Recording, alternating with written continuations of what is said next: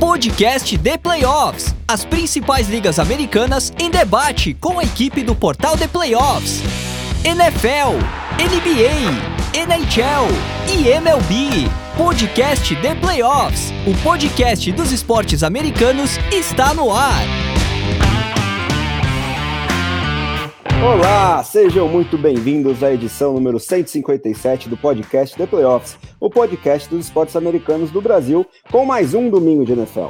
Eu sou André Amaral, ao lado de Amanda Geroldo, Fábio Garcia e Fernando Ferreira, para falar sobre as várias emoções e implicações dos jogos do domingo da semana 13, de uma NFL cada vez mais emocionante e afunilada, com direito à reedição da última final da NFC e muito mais. Mas antes da gente abordar tudo, tudo isso e eu pedir os destaques iniciais dos meus amigos, vou passar aqueles recados importantes que não podem faltar, com um bastante especial no dia de hoje. Primeiro, eu lembro, como sempre, que esse episódio foi editado pelo Estúdio Lab do Pecom, que trabalha com gravação, edição e produção de podcasts, videocasts e áudios comerciais em geral. Então, se você tem um conteúdo, mas não tem tempo para editar ou precisa de uma ajuda para melhorar a sua ideia, manda uma mensagem para o dono da voz da nossa vinheta de abertura, que é o editor Pique, pelo telefone ou WhatsApp DDD 54 996205634 ou pelo site grupowpcom.com.br barra estúdio, onde você também encontra os links para as aulas de edição de áudio do PIC no YouTube e para o curso que ele oferece, onde você pode aprender diretamente com a fera.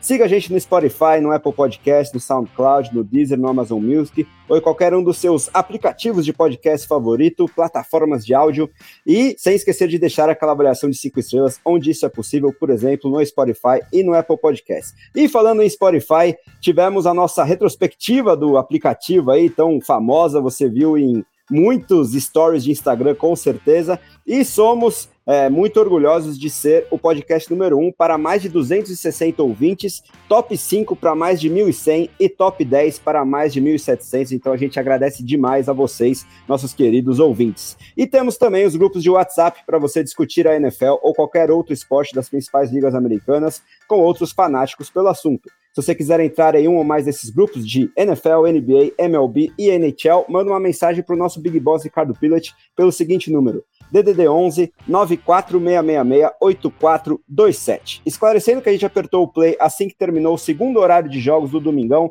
com a análise do Sunday Night Football entre Chiefs e Packers fechando o episódio de hoje.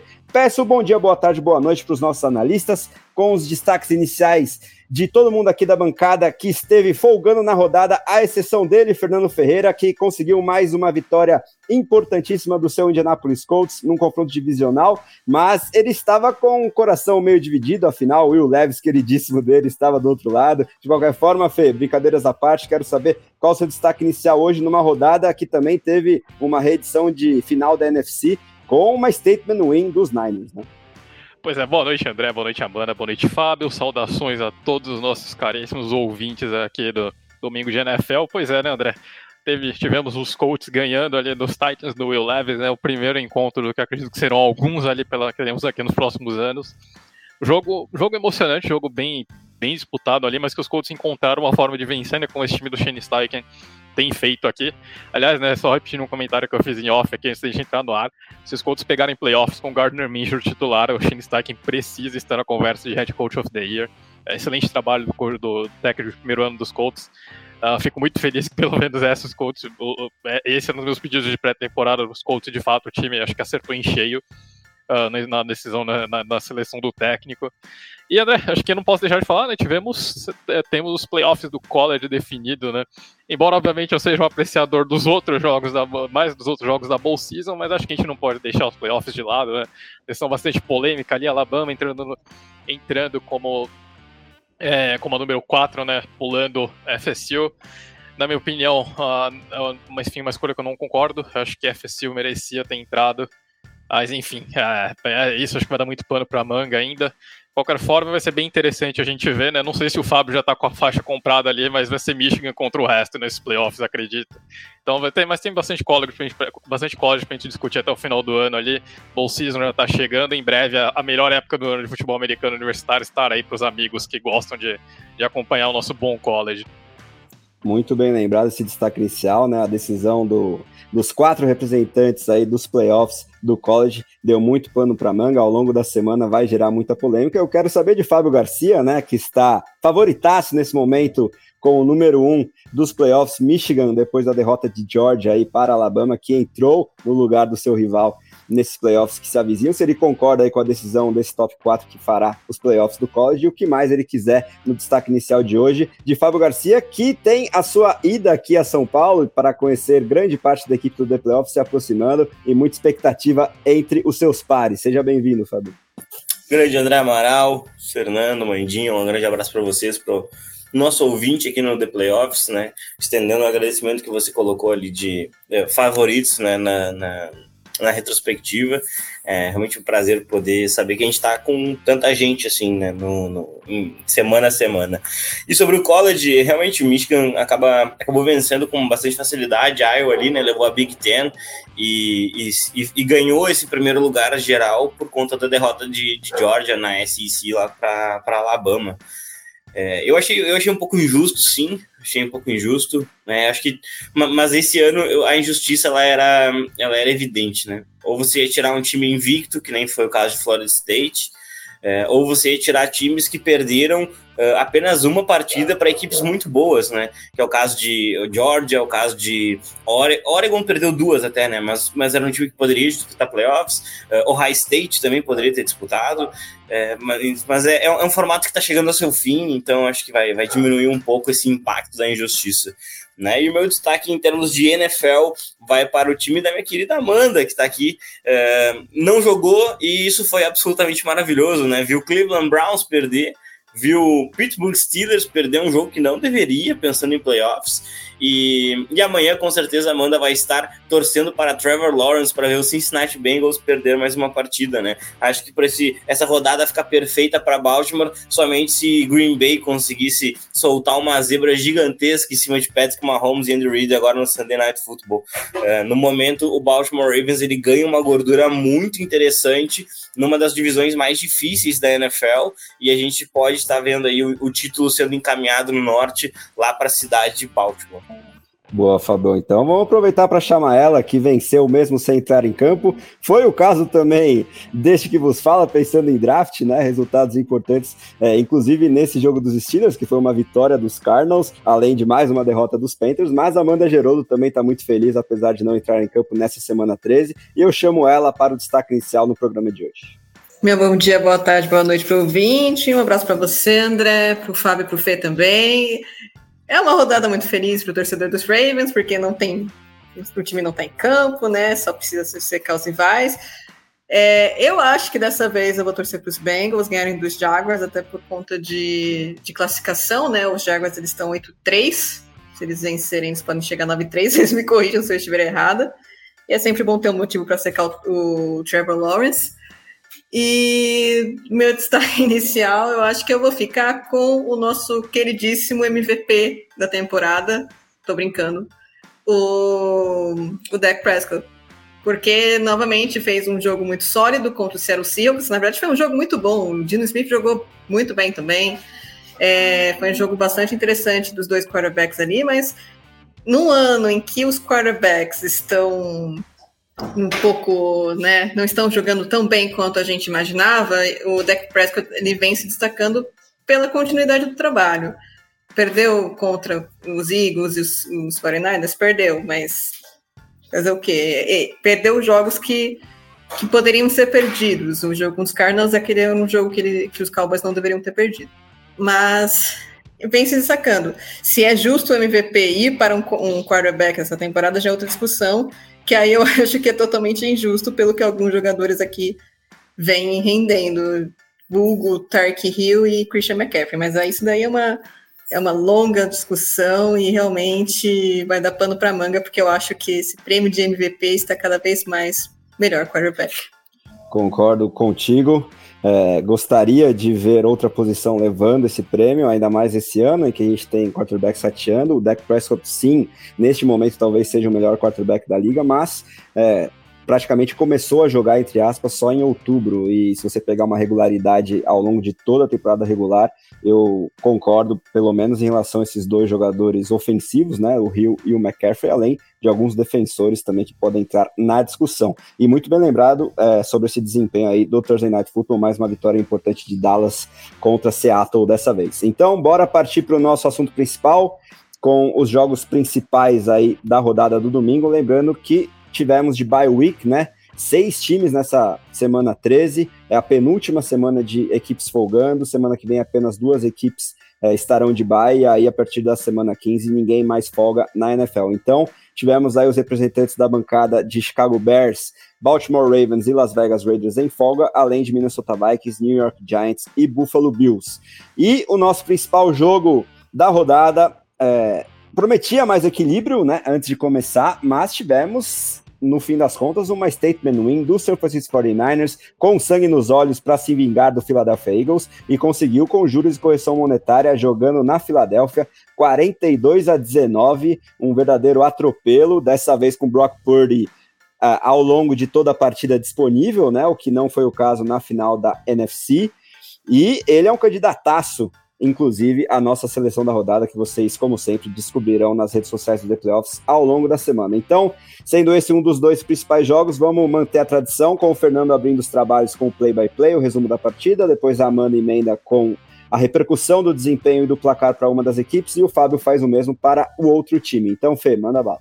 Bom, André, esse jogo, né, acho que os Eagles tiveram no começo da partida aquela boa velha lógica do quem não faz leva, né? Foram dois drives longos, dois drives que uh, os Eagles uh, chegaram, terminaram, chegaram na red zone e não conseguiram converter, né? Uma delas com, com descidas ali dentro da linha de 10 jardas, os Eagles não conseguiram converter, né? Então foram dois drives seguidos que os Eagles tiveram boas sequências. Uh, teve um catch and run longo ali do A.J. Brown no primeiro drive para Filadélfia.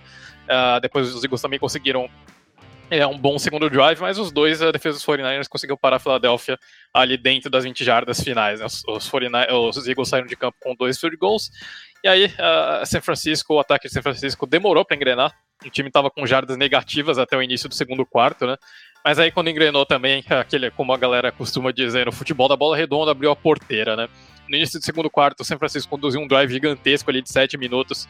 Um drive que eu acho que o time explodiu depois de um catch and run longo ali do, do George Kittle. Uh, aliás, né, acho que foi uma das tônicas desse jogo, né? É, Philadelphia com muita dificuldade para derrubar os jogadores 49ers. Tivemos alguns, não é muito incomum a gente ver isso, mas a gente viu, teve bastante uh, os Eagles errando tackles, perdendo tackles e, e, os 49ers transformando isso em ganhos gigantescos ali, né? O Kittle consegue um bom ganho ali num passe curto do Brock Purdy. Uh, o próprio próprio Purdy consegue um scramble bem interessante ali, né? Que ele, ele ameaça passar a bola, não passa, depois ele quebra um tackle, consegue é, deixar a bola ali na linha de quatro jardas. os, os 49ers ainda ganham, ganham, ainda ganham mais algumas jardazinhas ali depois de uma falta dos Eagles. E o, no, no, último, numa terceira descida ali, o Brock Purdy consegue conectar um passe baixo ali que é, deu, precisou ser, precisou ser revisto ali por um bom tempo, mas que acabou sendo confirmado, né? O Brandon Ayuk consegue a recepção, a bola não, não deu para ver muito bem se ela realmente mexeu quando tocou no chão ou não, mas a, a arbitragem manteve a marcação de campo uh, e os 49ers conseguiram a virada. E aí, logo no drive seguinte também, São Francisco, de novo, né, abrindo, é, abrindo espaço com um catch and run do George Kittle. São Francisco chega em zone ali com o Christian McCaffrey, né? No início do terceiro quarto, de novo, outro touchdown do, do, dos 49ers, dessa vez com o Debo Samuel ali num, num duplo end around ali, né, que matou a defesa de Filadélfia. E aí a bola acabou ficando pro, pro Dibble Samuel fazer o sweep e levar a bola para endzone. Philadelphia, os Eagles enfim conseguiram responder ali né, depois de praticamente um quarto inteiro sem conseguir pontuar. É, os Eagles conseguem um bom drive ali com o, o Jalen Hurts marcando num, é, no Brotherly Shove ali. O jogo, aliás, é que também teve bastante. Tivemos muitas. Uh, cenas lamentáveis, principalmente nesse drive do touchdown do Jalen Hurts, né? A gente teve o Dre Greenlaw é, fazendo, arrumando confusão ali depois de um tackle do, do Devonta Smith, que levou uma, uma, uma uma confusão generalizada ali com a sideline do Philadelphia Eagles. O Greenlaw acabou expulso e o, o chefe de segurança do Philadelphia Eagles também acabou expulso. Né? Ele trocou alguns empurrões, uns dedos na cara ali com o Greenlaw nessa sequência. Mas terminou, enfim, com o touchdown do Philadelphia Eagles e um outro, uma outra, uma pequena confusão ali depois desse brotherly shove do, do Jalen Hurts, né? Os Eagles conseguiram diminuir a desvantagem para duas posses ali, mas San Francisco respondeu muito rápido ali com o, Brock Purdy conectando um passe curto ali pro, pro Debo Samuel. Samuel quebrou, acho que uns dois ou três tackles em sequência ali, né? De novo, Philadelphia sofrendo para derrubar os jogadores 49ers. E aí é, o Samuel levou a bola para um touchdown de quase 50 jardas. E ali, né, para finalizar, o, o Jennings anota no drive seguinte de São Francisco, né, depois de um, train out dos Eagles, o Jamal Jennings anota um touchdown, uma jogadinha ali clássica de, dos esquemas do Kyle Shanahan, né, muita, cruzando algumas rotas ali no meio para deixar a defesa do, dos Eagles confusa e o Jamal Jennings aparecendo ali tranquilo para receber uma rota curta, depois é, seguindo para end zone ali para anotar um touchdown, mais um touchdown longo para os 49ers. Os Eagles conseguiram responder ali para tentar sobreviver no jogo, né, com o, o Jalen Hurts conectando com o, o Devonta Smith, mas realmente não, não dava tempo, né? São Francisco matou o jogo logo no drive seguinte de novo com um touchdown que foi praticamente um replay ali do, do segundo touchdown do Debo Samuel, né? Um passe curto ali do, do Brock Purdy, que o Samuel consegue quebrar uma sequência ali de, de tackles e vai para endzone, anota um touchdown de quase 50 jardas de novo, abre três posses de bola e ali realmente o jogo já tinha acabado, né? Os Eagles não tinham, com duas posses ainda havia um sonho para o Philadelphia Eagles, com três posses os Eagles sabiam que não, não tinha mais como buscar, né? Aí o jogo termina com os Niners basicamente, um turnover on downs ali dos Eagles, que mudou, não mudou absolutamente nada, e os 49ers ajoelhando na bola, né? Mas, se disse, né, André, paga com, com juros e correção aquela derrota na final da NFC, é, vitória ainda em Filadélfia, né? Então um gostinho mais especial ainda, é, o Debo Samuel mandou um tchauzinho depois do terceiro touchdown dele. Uh, acho que o que a gente viu realmente é que tem já, já tá surgindo uma rivalidade entre essas duas equipes, né? Acho que tem ali aquele famoso, como os americanos dizem, aquele bad blood ali entre os dois times. Uh, a gente, enfim, depois de brigas, provocações ali, eu acho que se esses dois times se encontrarem nos playoffs, né, como tem grande chance de acontecer, é um duelo que promete faíscas ali, né? Mas acho que Niners e Eagles vão desenvolvendo uma rivalidade bem interessante dentro da NFC.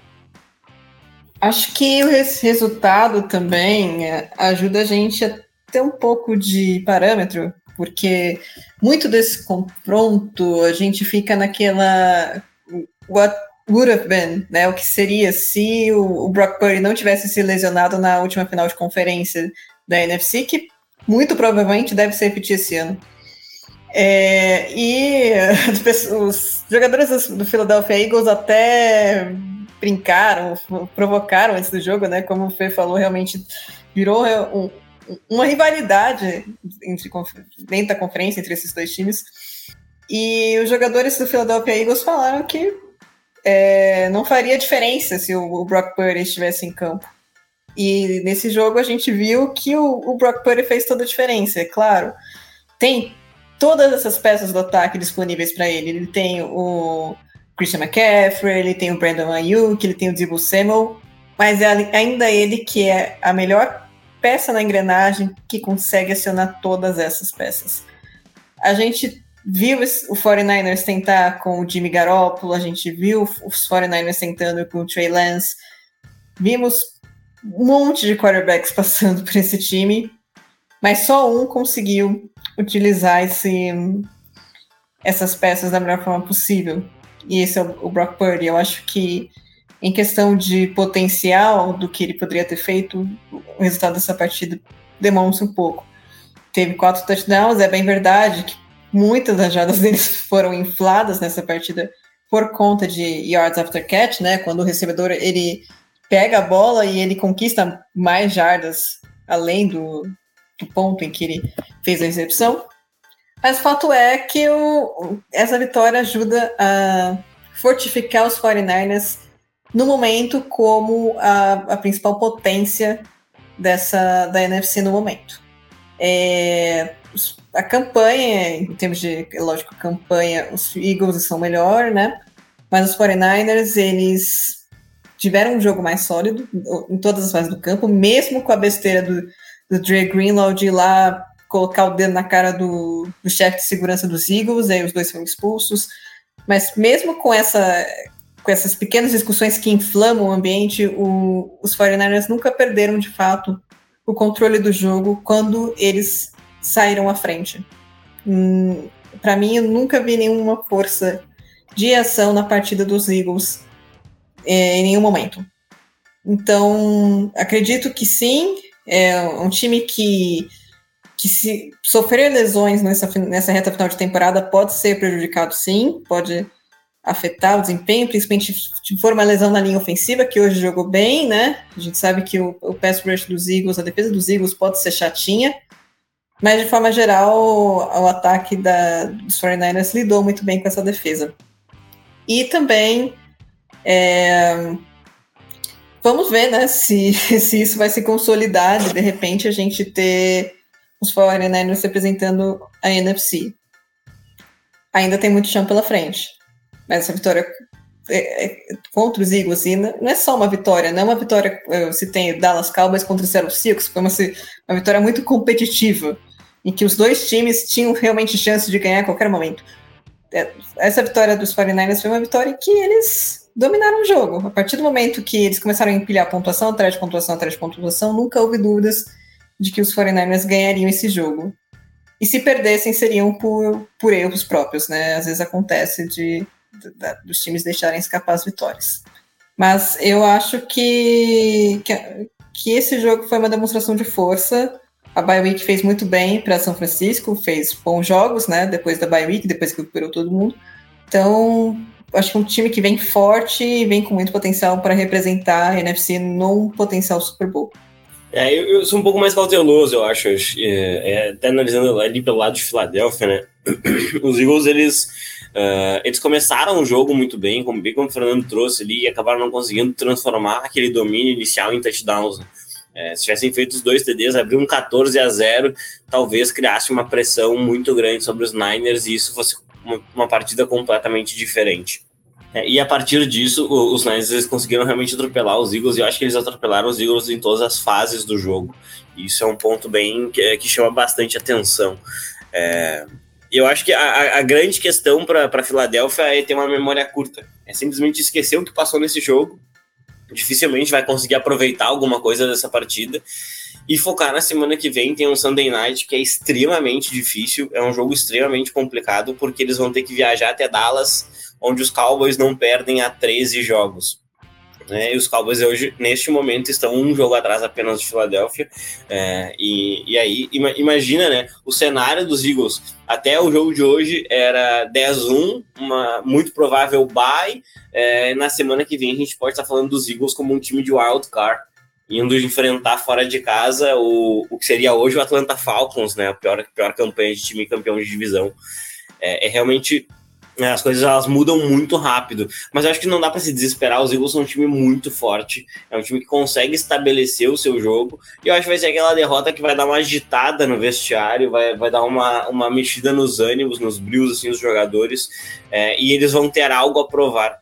Né? E agora o Philadelphia ele não tem mais margem de erro. Qualquer derrota deles coloca eles numa posição de não ter a vantagem nos playoffs em virtude da, da derrota para os 49ers, estão apenas um jogo atrás.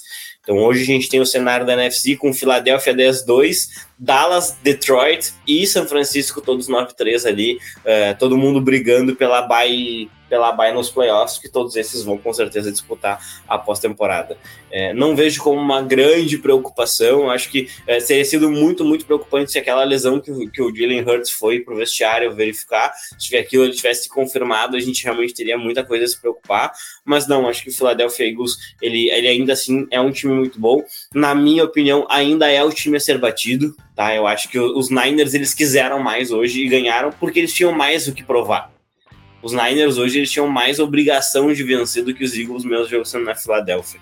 É, eu ainda acho que Philadelphia Eagles é o time a ser batido e, e não estou pronto para simplesmente entregar uma coroa para um time que chega nos playoffs e não consegue atuar ofensivamente, isso há muito tempo, desde a chegada do, do Kyle Shanahan. Todas as vezes chega nos playoffs, tem partidas horríveis ofensivas. Eu quero ver como é que os 49ers vão se portar quando um erro pode é, custar uma eliminação e não simplesmente uma derrota numa temporada regular. Para mim, Philadelphia Eagles ainda é o grande favorito na, na conferência e, e, eu acredito que essa derrota ela é muito ruim para o Dallas Cowboys, porque os, todos os problemas dos Eagles, mas eu acho que é neles que eles vão descontar. Pois é, né? Esse Sunday Night Football da semana 14, no duelo divisional entre Cowboys e Eagles, promete demais, já que embolou bem mais esse topo da NFC. E se os Eagles perderem mais uma, aí sim vai ficar tudo é, para as últimas rodadas, a definição aí de quem vai sair com essa seed 1 e a tão cobiçada folga na primeira rodada da pós-temporada. E a conferência que tem realmente tudo embolado no topo é a AFC, que contou com um duelo muito interessante, não lá no topo, mas por uma das vagas de wild card pelo menos, que foi esse Houston Texans recebendo o Denver Broncos, né? É, os Broncos vinham de uma sequência de cinco vitórias, mas tiveram essa sequência quebrada por um triunfo importantíssimo aí para os Texans, né? Que tinham perdido para os Jaguars na última semana. Teriam a chance de assumir a liderança da divisão, mas seguem firmes e fortes na briga por playoffs depois desse triunfo, que mostrou que não é só CJ Stroud, né? O grande diferencial dessa classe de calouros que está fazendo tanto barulho lá em Houston e virando a chave completamente de um time desacreditado para um time competitivo de pós-temporada, mas também temos aí o Will Anderson, outra escolha top 3 deste último draft, é, com o seu melhor jogo até agora na carreira profissional, talvez, né? Dois sacks aí para cima do Russell Wilson, decisivos dessa defesa do Demico Ryans, que foi fundamental, inclusive, no último drive, já que essa partida se manteve equilibrada até os últimos minutos, mas como notícia ruim fica a lesão do Tank Dell, né? Outro calouro aí que vinha brilhando para Houston, o recebedor principal, junto com o Nico Collins do CJ Stroud. Vamos esperar que ele não perca tantos jogos assim. Então, dessa vez, vamos fazer a sequência contrária. Começar pelo Fábio, resumindo essa partida, depois a Amanda emenda aí com a repercussão para um dos times e o Fernando fecha os trabalhos. Manda bala, Fábio. É, Amaral, se eu não estou enganado, a lesão do Tank Dell, ele quebrou a fíbula, né? E e aí, por conta disso, ele estaria fora da temporada. Tá? É, é, é, se não me engano, foi essa lesão que ele teve. E aí, é claro, é, é acerta no, no, meio do peito né, do ataque do, do, dos Texans, que, que, já, já viram ali um, um perder um, offensive lineman durante a semana. É, é, é, bem complicado, né? É um time que a gente vê muito isso. Sempre todo ano na NFL tem algum time que começa a jogar muito bem, a gente se encanta, porque é um time que tem um core jovem, tem, tem ali jogadores para para um futuro, é, mas justamente quando seus jogadores eles são recém-chegados na, na, da, da, universidade, você vai começar a ter lesões, falta profundidade de elenco. Eu acho que é esse o grande desafio que os Texans vão ter nessa parte final aí de temporada, nesses últimos cinco jogos que eles têm pela frente. Uh, a partida, na minha opinião, ela foi, ela foi um pouco menos uh, um pouco menos disputada do que o placar indica. É, eu, durante boa parte do jogo, uh, o, a impressão que dava é que a qualquer momento os Texans iam encerrar as chances dos Broncos de, de conseguir competir. Né? O, o, logo no início do jogo, os Texans já abriram 10 a 0 e a, e a gente não conseguia ver minimamente o Russell Wilson encontrar recebedores, encontrar formas é, de fazer o ataque andar em campo. E isso começou a ficar muito, muito, muito evidente. Um primeiro tempo que foi bem dominado pelos Texans, terminando num 13 a 3. Né? E eu acho que a grande questão que a torcida dos Texans uh, reclamou muito no estádio e e é compreensível, né? Logo na volta do intervalo, o, o Denver Broncos tem uma campanha é, muito rápida e na, na, terceira descida o Russell Wilson conecta um passe curto, eu acho que foi pro Samaja Perrine e o linebacker do, do, do Houston Texas ele já lê perfeitamente, ele ataca o Perrine é, e, e, quando eles estão brigando ali para tentar algumas jardas extra, ele arranca a bola, recupera e retorna para touchdown. Uh, e aí teria, teria simplesmente virado uma, um 20 a 3. Eu acho que os, os Broncos não teriam a, a, a, capacidade mesmo de conseguir uh, voltar para o jogo. Uh, e a arbitragem ela, ela informou que ela teria apitado no momento que eles estavam brigando ali pela bola. E, e aí, por conta disso, teria acabado a jogada. Né? Eu, eu particularmente, não, não, não cheguei a ouvir apito na hora, mas acredito que realmente tenham apitado e, e acho que erraram ao apitar, porque os jogadores realmente estavam brigando, não, não tinha ficado, eles não tinham ficado dois, três segundos parados no mesmo lugar, assim, então eu acho que eles estavam disputando e, e achei um erro ali da, das zebras, é, mas a, a, acaba acontecendo, né? É, e logo depois o, o, o, os Broncos eles conseguiram vir para o jogo através de uma, é, de uma conexão com o Curtis Sutton. Né? O, o Russell Wilson ele faz um rollout para a direita, ganha tempo para o Sutton desenvolver a rota e ele lança um passe de mais de 40 jardas. A bola cai no, no colo do Sutton já na end zone. E, e isso uh, traz o Denver para dentro do jogo. Né? Um jogo que estava bem controlado ali, estava 16 a 3 no momento, isso vira um 16 a 10 e, e aí começa a ter um pouco de tensão na partida e a gente começa a ver alguns erros que não deveriam acontecer, né? E aí a gente vai ter que dar um destaque para o Will Anderson, bem como você falou, além desses dois sacks, né, o Will Anderson ele tem a jogada da partida, na minha opinião. É, justamente por isso, o, os Broncos eles tinham voltado para o jogo, estavam bem mais confortáveis dentro da partida, e, e aí logo na primeira jogada do drive, que seria a, a primeira chance do, de, de, Denver passar à frente no placar, é, o, Russell Wilson ele tenta um passe rápido para a direita, é, acho que ele estava mirando o Jerry Judy, mas não tenho certeza se era o Judy ali, e, e quando ele faz esse passe, o Anderson pula para tentar desviar, e ele desvia levemente a bola, é, o suficiente para a bola sair da rota mais próxima do recebedor e ela cair um pouquinho mais para dentro do campo, onde estava vindo o Derek Stingley.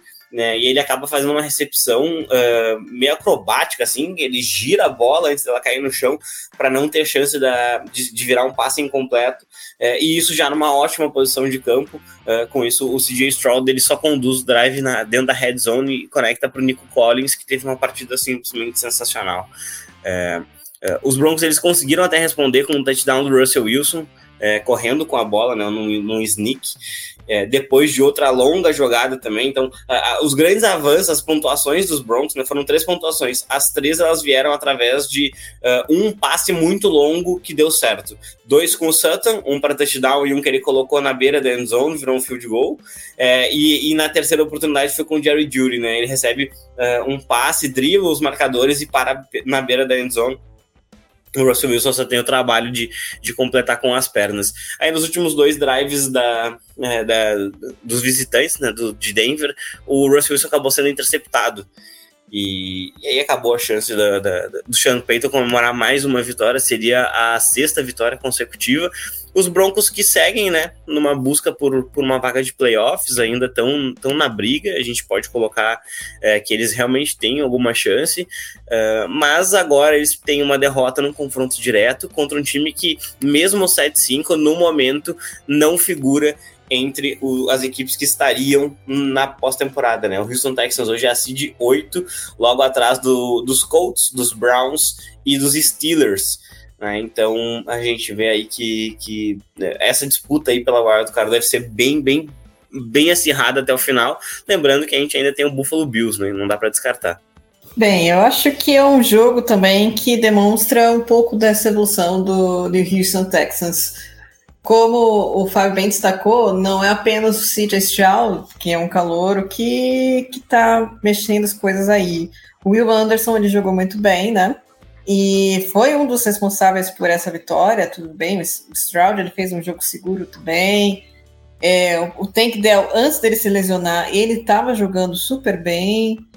Depois o Nico Collins, que não é um calouro, mas que é um jogador jovem ainda, se não me engano, ele está no terceiro ou quarto ano na liga, ele também é, ultrapassou quase 200 jardas nesse jogo, acho que fez 191 jardas, então é um time ainda que é jovem. E isso quando a gente lembra dos defensores também. O, o Derek Stingley é um cornerback muito bom, fez, teve duas interceptações. O, e o Jalen Pitt, né, o safety também, outro jovem jogador, bom jogador, mas é isso, é um, é time que está em desenvolvimento ainda. Eu acho que esse Houston Texans está muito além desse, da expectativa, até pela, por ter uma campanha positiva, né? pela, por esse primeiro ano espetacular do Stroud, assim, para um calor, e, e tá jogando muito bem, tá jogando melhor, inclusive, do que muito veterano por aí. E acho, acho que para esse ano, uma vaga de wildcard seria uma experiência muito boa para esse grupo. E esse jogo contra Denver e essa vitória contra Denver também faz parte desse pacote de experiências que os Texans, que esse jovem grupo dos Texans precisa ter, né? Porque Denver estava se mostrando cada vez mais uma defesa complicada, uma defesa chata. Era a defesa que estava ganhando jogos para os Broncos, né? O, Russell Wilson sim teve uma, melhor, uma melhora ultimamente, né? Mas a gente sabe que o ponto forte ali é a, é a, defesa e a defesa que permite com que o Russell Wilson tenha mais é, conforto na hora de jogar. Porque, como a gente viu nesse jogo, quando ele está em aperto, ele, ele espalhou um pouco a farofa, né? É, Mas enfim, foi um jogo que acho que necessário para os Texans, né? Depois da derrota dentro da divisão para os Jaguars. Precisava ganhar esse jogo para retomar um pouco a confiança, é, para colocar tudo nos eixos. Foi uma boa vitória, sim. E sempre olhar para o futuro, né? Tá em posição de, de ganhar uma vaga aí no Alcar, a gente também. É, talvez a, a, tabela seja um pouco mais complexa para os Texans, mas é sempre uma possibilidade. Se há chance matemática, por que não? Seria uma, uma bela maneira de coroar esse ano de calor, tanto do, do, do CJ Stroud como do Will Anderson. E é lógico também dar os devidos parabéns para o general manager dos Texans, que fez a coisa certa e conseguiu selecionar dois talentos muito bons na primeira rodada. Diferentemente de uns e outros times que que não não sabem fazer escolhas no draft. E, e isso vale para todos, não é uma indireta para ninguém, tá bom?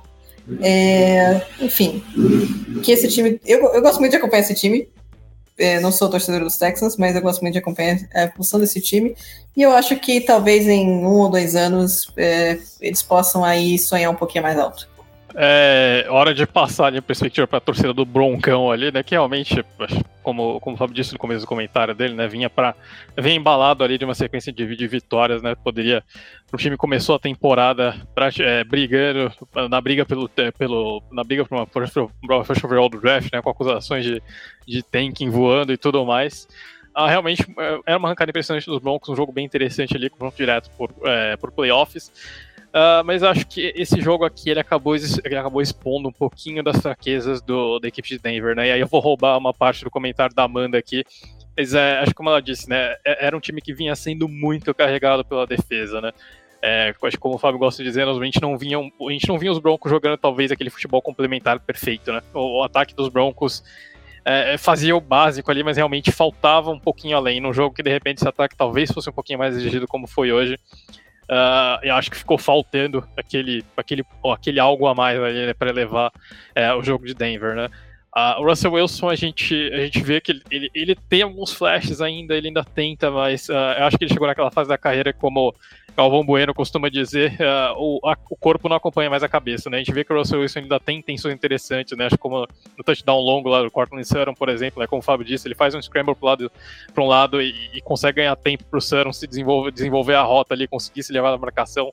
Uh, mas em outros momentos ali a gente vê o Russell Wilson com, com umas running lanes gigantes ali, que acho que no, nos tempos áureos da carreira ele provavelmente teria chegado até na endzone e resultam em apenas ganhos ali de 3, 4 jardas, às vezes o suficiente para ganhar uma primeira descida.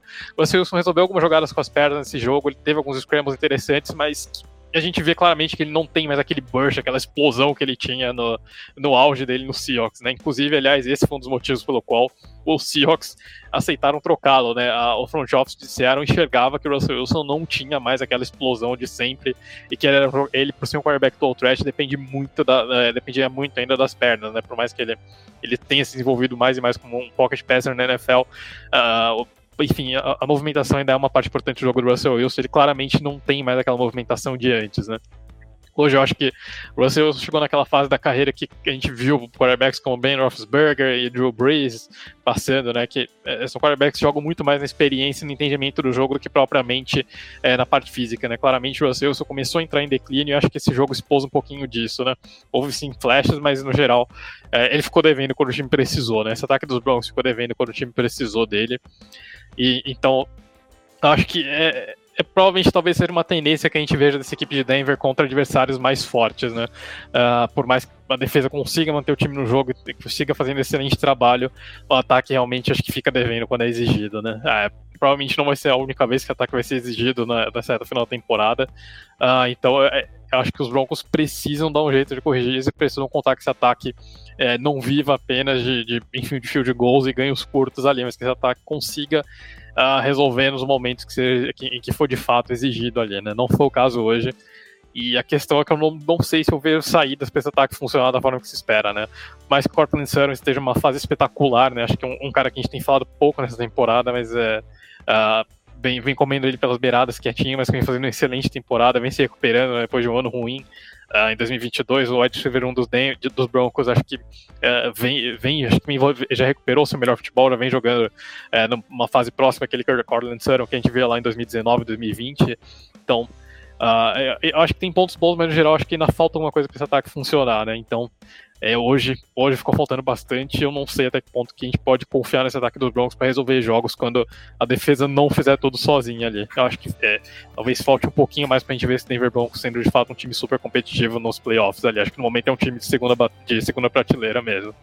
Maravilha, então, amigos. Encerradas as análises dos dois principais jogos aí do domingo, bora para nossa rodada mais express, um jogo por analista, no momento em que os Packers acabam de abrir o placar no Sunday Night Football, com o um touchdown aí para cima dos Chiefs. Esse jogo fechará aqui é, o nosso programa de hoje. E a gente começa com o Fábio analisando uma vitória importantíssima em termos de classificação do Detroit Lions jogando fora de casa contra o New Orleans Saints, 33 a 28, num placar que reflete talvez o quão discrepantes foram os dois tempos desse jogo, né? Já que os Lions pareciam que atropelariam sem dó nem piedade, mas depois relaxaram demais e deixaram os Saints sonharem até mesmo em alguns momentos com uma virada, apesar de mais um desempenho muito abaixo da crítica de Derek Carr, que para piorar saiu machucado desse jogo, né, Fabio?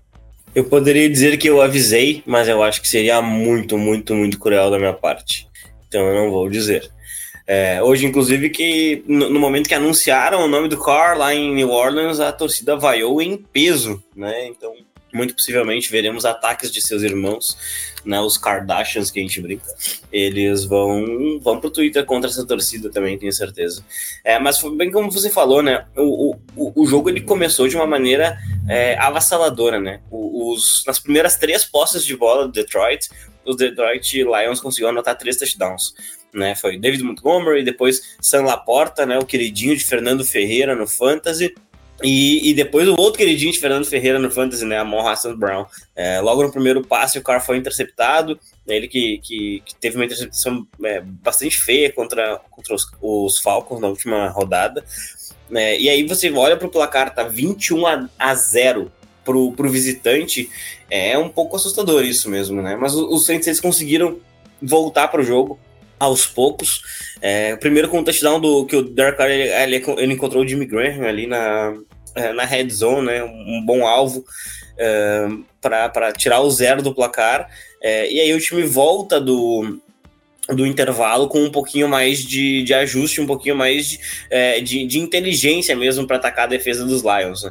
E aí os Saints eles conseguem entrar de vez na partida, justamente porque Alvin Kamara consegue uh, aparecer com um pouquinho mais de relevância, a nossa touchdown e também o Taysom Hill tem sido uma arma muito bem utilizada pelos Saints ali na red zone, justamente porque ele traz esse elemento de jogo terrestre que o Carr não tem. Né? E aí para um jogo que começou 27, uh, perdão, 21 a 0, ele entra no último período com 27 a 21, com certeza a torcida já estava incendiada no, na arquibancada pensando é, que era possível é, efetivamente uma, uma virada, né? Só que daí, infelizmente, para o Saints, Derek Carr sofre um fumble é, na, na, perto da própria endzone, e isso eu, eu, acho que isso é absolutamente decisivo, né? Logo depois, uh, o Jameson Williams consegue anotar um touchdown, e mesmo que o, que o, que o Camara tenha anotado mais um, os Saints eles acabaram tendo pouquíssimo tempo de relógio para conseguir trabalhar a última posse, né? Na última posse de bola, já com o Jameson Winston como, como quarterback, né? o time ele avança até a metade do campo, mas uh, acaba sofrendo um turnover on downs, uma vitória dos Lions que deveria ensinar bastante coisa para eles né? Esse time de Detroit, é, ele deveria ter matado esse jogo quando, quando teve oportunidade. Você não pode abrir 21 a 0 e, e tirar o pé do acelerador. Não é, não é nem a identidade desse time. Né? Então, uh, eu acho que é, é uma questão para aprender, para entender que não dá realmente para tirar o, o, o, olho do adversário e pensar na semana seguinte. Já o Saints. Uh, eu, eu não sei, o Derek Carr, ele, ele, ele tem os defeitos dele como jogador, com certeza, mas ao mesmo tempo dá para dizer que né, ele é um, ele é um cara muito uh, forte fisicamente, dificilmente ele vai perder jogos por lesão, né? Tirando aquela lesão uh, é, que, que, realmente afetou muito a carreira dele lá em 2016. Ele deve ter perdido acho que dois ou três jogos somente em virtude de lesão na carreira inteira. É, ele já se machucou esse ano, já sofreu concussão é, e a lesão, a lesão de hoje ela pareceu um pouquinho mais grave. Tem que ver se ele vai estar disponível, senão vai ser aquela experiência é, absolutamente maluca que é ter o James Winston como seu quarterback. Né? E os Saints é, estão um jogo atrás dos Falcons, mas com um recorde pior na divisão, então a margem de erro é muito pequena. Eu não sei se esse, time de New Orleans vai simplesmente conseguir chegar numa pós-temporada, mas hoje, se eu tivesse que arriscar, eu diria que não. Realmente tá feia a coisa lá em Nova Orleans e nessa NFC Sul como um todo, né? Mas daqui a pouco a gente fala sobre as outras equipes dessa divisão. Primeiro eu quero que a Amanda comente pra gente aquela partida que tinha um mismatch evidente, né? Entre um dos ataques mais dinâmicos da NFL contra talvez a pior defesa da liga nesse momento, especialmente contra o jogo aéreo, que era o Miami Dolphins visitando o Washington Commanders, e as expectativas se concretizaram, né? 45 a 15, sem dó nem piedade. Tua Tango Vailoa, Tark Hill e companhia é, colocaram em prática todo o seu poderio ofensivo contra o Washington Commanders, que tem aí o Sam Howell, eu acho, na temporada como um todo, como a principal notícia aí, um ataque que minimamente consegue funcionar, mas essa defesa obriga aí o Howell, surpreendendo muita gente, como é, titular em sua primeira temporada efetiva aí é, na liga, mas ele precisa remar demais aí diante do restante da sua equipe. Então, Amanda, fala pra gente as principais conclusões dessa vitória que coloca os Dolphins na briga bem forte e concretizada pela Seed 1 da AFC, né? Bem, acho que como você até comentou, André, é, realmente o Tark Hill acabou com o jogo. Ele destruiu a secundária do, do Washington Commanders, isso não é nem brincando, é, é horrível o que, aquilo, o que aconteceu ali. Eles simplesmente não tinham como acompanhar o Tarkill, não tinha estratégia para defender o Tarkill, não, não tinham o que fazer. E toda vez, pelo menos os dois touchdowns que eu vi, o Tarkill, ele, ele vai correr a rota, ele ganha do, do defensive back na corrida. E simplesmente não tem resposta para os commanders para isso. O Tarkill ganha na corrida, cria separação, o Tua acerta o passe, vamos dar o um mérito o Tua. E o Tarkil faz a recepção, corre jardas afins e novamente, sem ter nenhum tipo de resposta dessa defesa dos Commanders, que eu acho que perdeu muito quando trocou, né, o Montesuet e o, o Chase Young. Eu sei que a gente está falando de dois jogadores de pass rush aí, mas às vezes o seu pass rush ajuda a sua secundária, né? O pass rush, ele permite com que a sua secundária ajuste as marcações, chegue nos jogadores, ou que o quarterback simplesmente não tenha tempo para lançar e que lance aquele passe torto que, o, que o, ou vai errar ou algum jogador vai interceptar. Só que não tem mais esse, esse front seven aí imponente que tinha em outras épocas, né? E isso expõe um pouco dessa, dessa fraqueza do, dos Commanders na secundária. Assim, draftou o Emmanuel Forbes, mas até o momento não, não fez muita coisa, né? E também, mesmo se estivesse fazendo algo, hum, provavelmente não seria capaz de parar o Tark Hill. E uma doaria só não faz verão, né? Os Commanders precisam de uma defesa ali que, que seja um pouquinho mais ajustada. Tudo bem, é difícil defender o Tark Hill, mas pelo menos que tente, né? Promova soluções. E e aí, quando o Miami Dolphins começa a empilhar pontos atrás de pontos, é, é difícil você correr atrás do placar, né? Então, o primeiro touchdown do jogo foi com o Tark Hill, né? Ganhando da marcação na velocidade, que é basicamente o que acontece sempre, para uh, abrir 7 a 0 Depois os Dolphins tiveram mais um goal. E aí eu acho que. E veio um dos erros do, do Sam Howell na partida. Talvez o principal, né? Não, o principal, com certeza. É, passing screen. É, os ataques hoje em dia eles gostam muito de incluir passing screen. Tem muito quarterback aí que ganha bastante jardinhas aí safadas com o passing, o passing screen.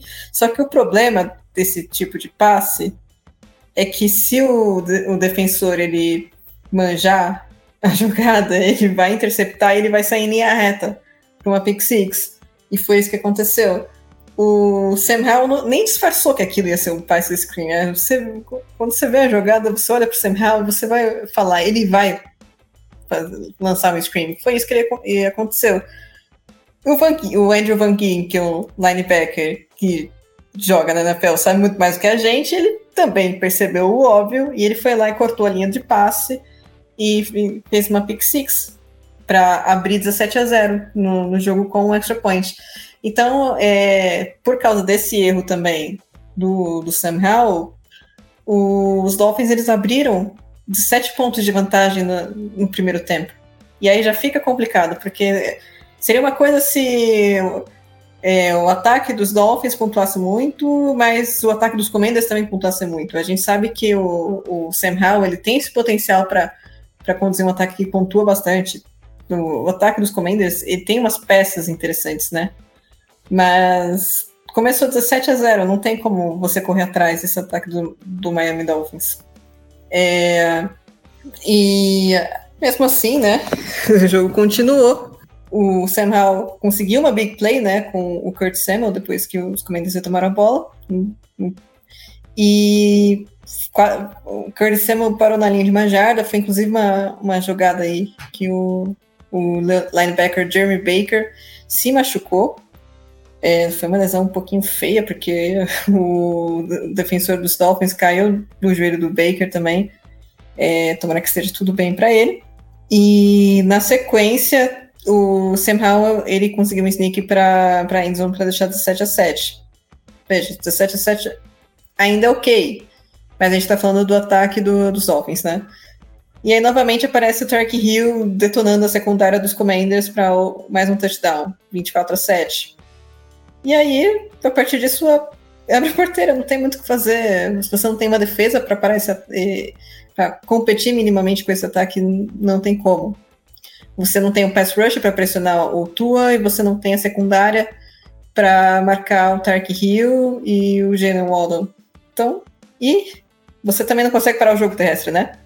Porque antes do, do final da primeira etapa, teve um touchdown terrestre do Raheem Moser, 31 a 7. Aí na volta para a segunda etapa, touchdown do Devon Achen, 38 a 7.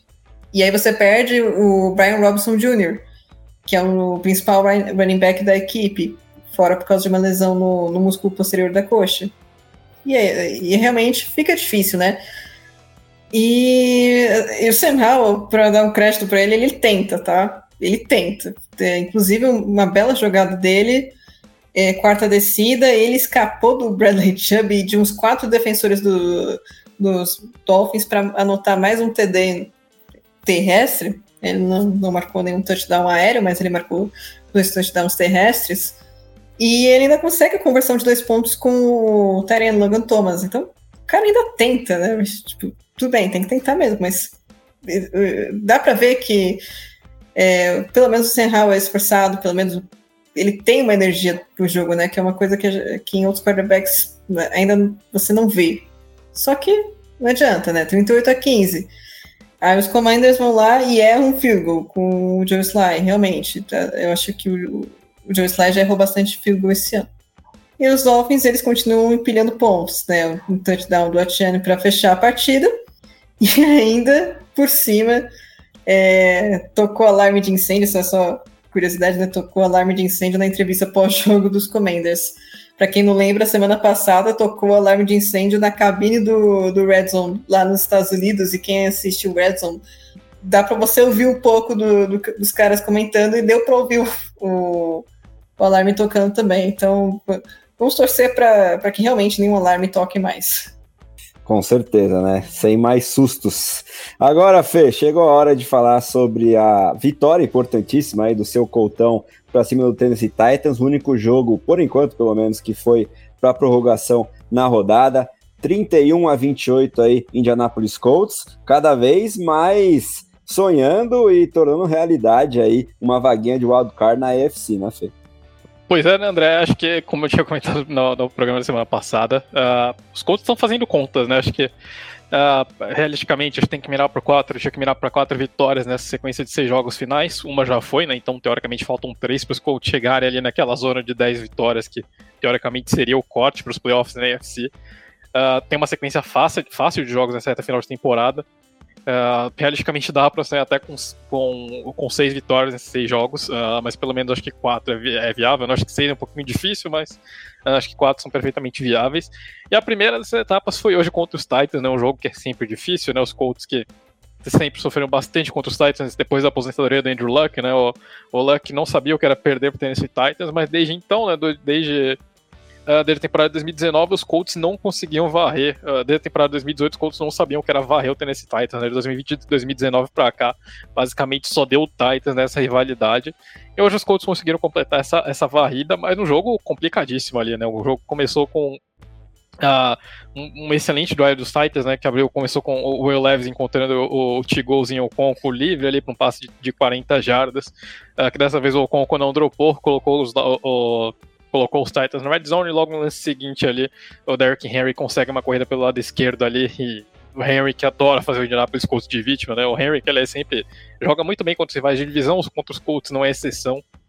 Então, o Henry abre o jogo com um touchdown de 22 jardas. A resposta dos Colts vem de imediato ali, né? Isso, aliás, só um, um parênteses aqui bem curioso, né? Tínhamos Matt Ryan na, na, entre os comentaristas dessa partida, né? Então foi curioso, né? Ouvir alguns insights do Matt Ryan sobre um jogo dos Colts ali, né? Um deles recomenda justamente sobre o autor do touchdown ali, né? No drive seguinte. O Alec Pierce, né? O deep threat favorita dos Colts ali, consegue é, se livrar num drive que foi mantido vivo por conta de uma falta dos Titans, né? Aliás, em disciplina da equipe de Tennessee. Acho que foi um dos pontos que precisa ser destacado dessa partida. Né? Os Titans, em vários, vários momentos, uh, ou mantiveram os Colts vivos no jogo por conta de, de faltas, ou, ou, ou então uh, acabaram matando lances ofensivos. Uh, os Titans têm a segunda linha ofensiva mais faltosa de toda a NFL. o time também cometeu várias faltas é, bestas na defesa ali, então Uh, o time do Titans sofreu com problemas de disciplina nessa partida, né? E uma delas foi logo nesse drive touchdown. Uh, tem uma, é, uma unsportsmanlike conduct ali no, uh, no, no, Wallace por, por, ter provocado depois de, uma, depois de um, um passe defendido. E aí no lance seguinte o Minshew encontra o Alec Pierce completamente livre na endzone ali, ele acerta, acerta o lançamento, o Pierce anota o touchdown. Depois temos um, um, drive absolutamente maluco ali do Tennessee Titans, né? Que o, o Will Levis ele acaba levando o, o Uh, o, o Double Dembo, o acaba batendo na mão do Leves na hora do lançamento, a bola acaba saindo aquele pato morto. Uh, o Leves acaba, sendo, acaba sofrendo um fumble nesse lançamento. O Dylan Blackmon recupera a bola e ele não fica no chão, né? Ele levanta para tentar o retorno. E aí, no que ele levanta, ele solta a bola e o próprio Will Levis recupera o fumble ali, né, uma jogada bem curiosa. O Will Levis, assim que ele sofre o fumble, ele já sai correndo para tentar recuperar a bola e acaba sendo premiado ali pela insistência. Uh, acaba, entre aspas, forçando o fumble ali do Blackmon e recuperando. Então o Levis teve três, basicamente, três fumbles em um lance ali, né? Conseguiu, sofreu o fumble, forçou e recuperou o fumble no mesmo lance. Esse drive maluco dos Titans termina ali num, é, num field goal para colocar a equipe de Tennessee à frente, né? Os Titans estiveram à frente durante quase todo o jogo, né?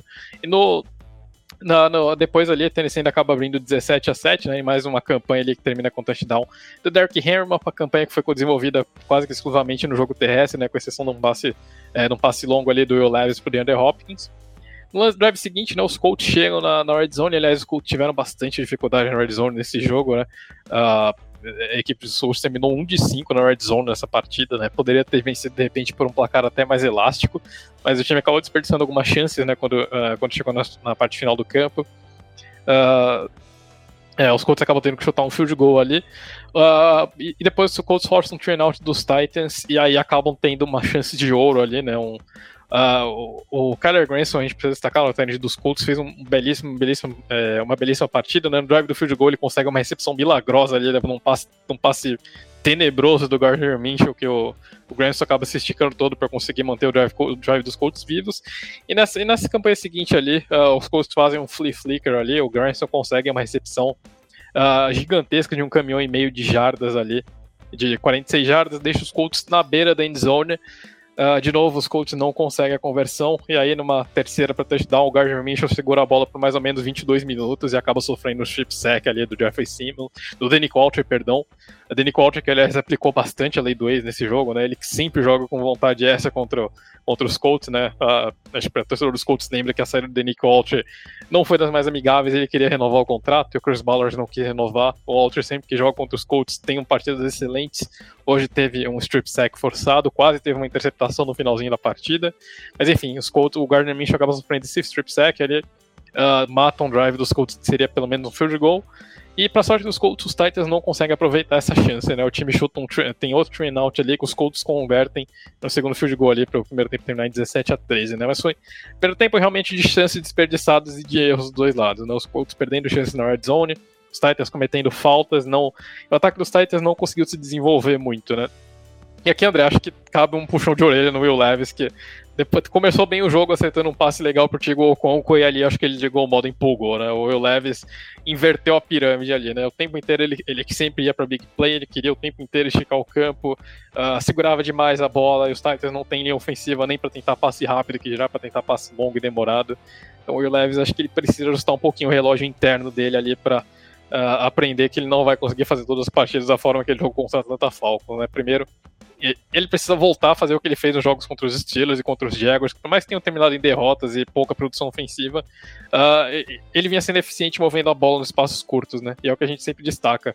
É, eu acho que na NFL você realmente, os quarterbacks realmente vão, vão, fazer a grana deles, vão justificar o salário, conectando passes curtos e aproveitando as oportunidades quando elas aparecerem, não o contrário, né? O Elias estava preocupado demais em fazer big plays e estava preocupado de menos em avançar a bola, né? E muitas vezes os Titans perdiam o drive simplesmente porque o Levis era agressivo demais e não Uh, como Chris, na, na, icônica frase do Chris Ballard pro, pro Carson Wentz ali antes da troca, né?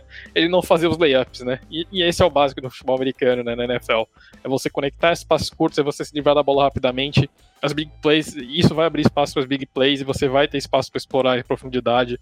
Mas antes você precisa, antes de chegar na sobremesa ali, precisa terminar o almoço. E acho que o Will Levis estava pulando etapas indo direto para a sobremesa, né? Uh, acabou custando um pouquinho o cara em alguns momentos do jogo ali. E acho que essa é uma coisa que ele vai precisar ajustar para a sequência ali, né? Voltar um pouquinho para o básico e se preocupar em fazer o sofisticado mais para frente, né? É, os Colts abrem o segundo tempo com um drive de 10 minutos ali, né? Que de novo termina na red zone. E de novo os Colts não conseguem a conversão. Acabou chutando o field goal, né? E aliás, special teams foram a tônica do segundo tempo, né? É, acho que vocês estão acompanhando, o Matt Gay teve uma grande partida, de fato, acertou várias e várias e várias e várias field goals ali. E no segundo tempo, os special teams dos Colts começaram a cozinhar ali, né? Uh, logo depois desse field goal, tivemos uma troca de punts ali.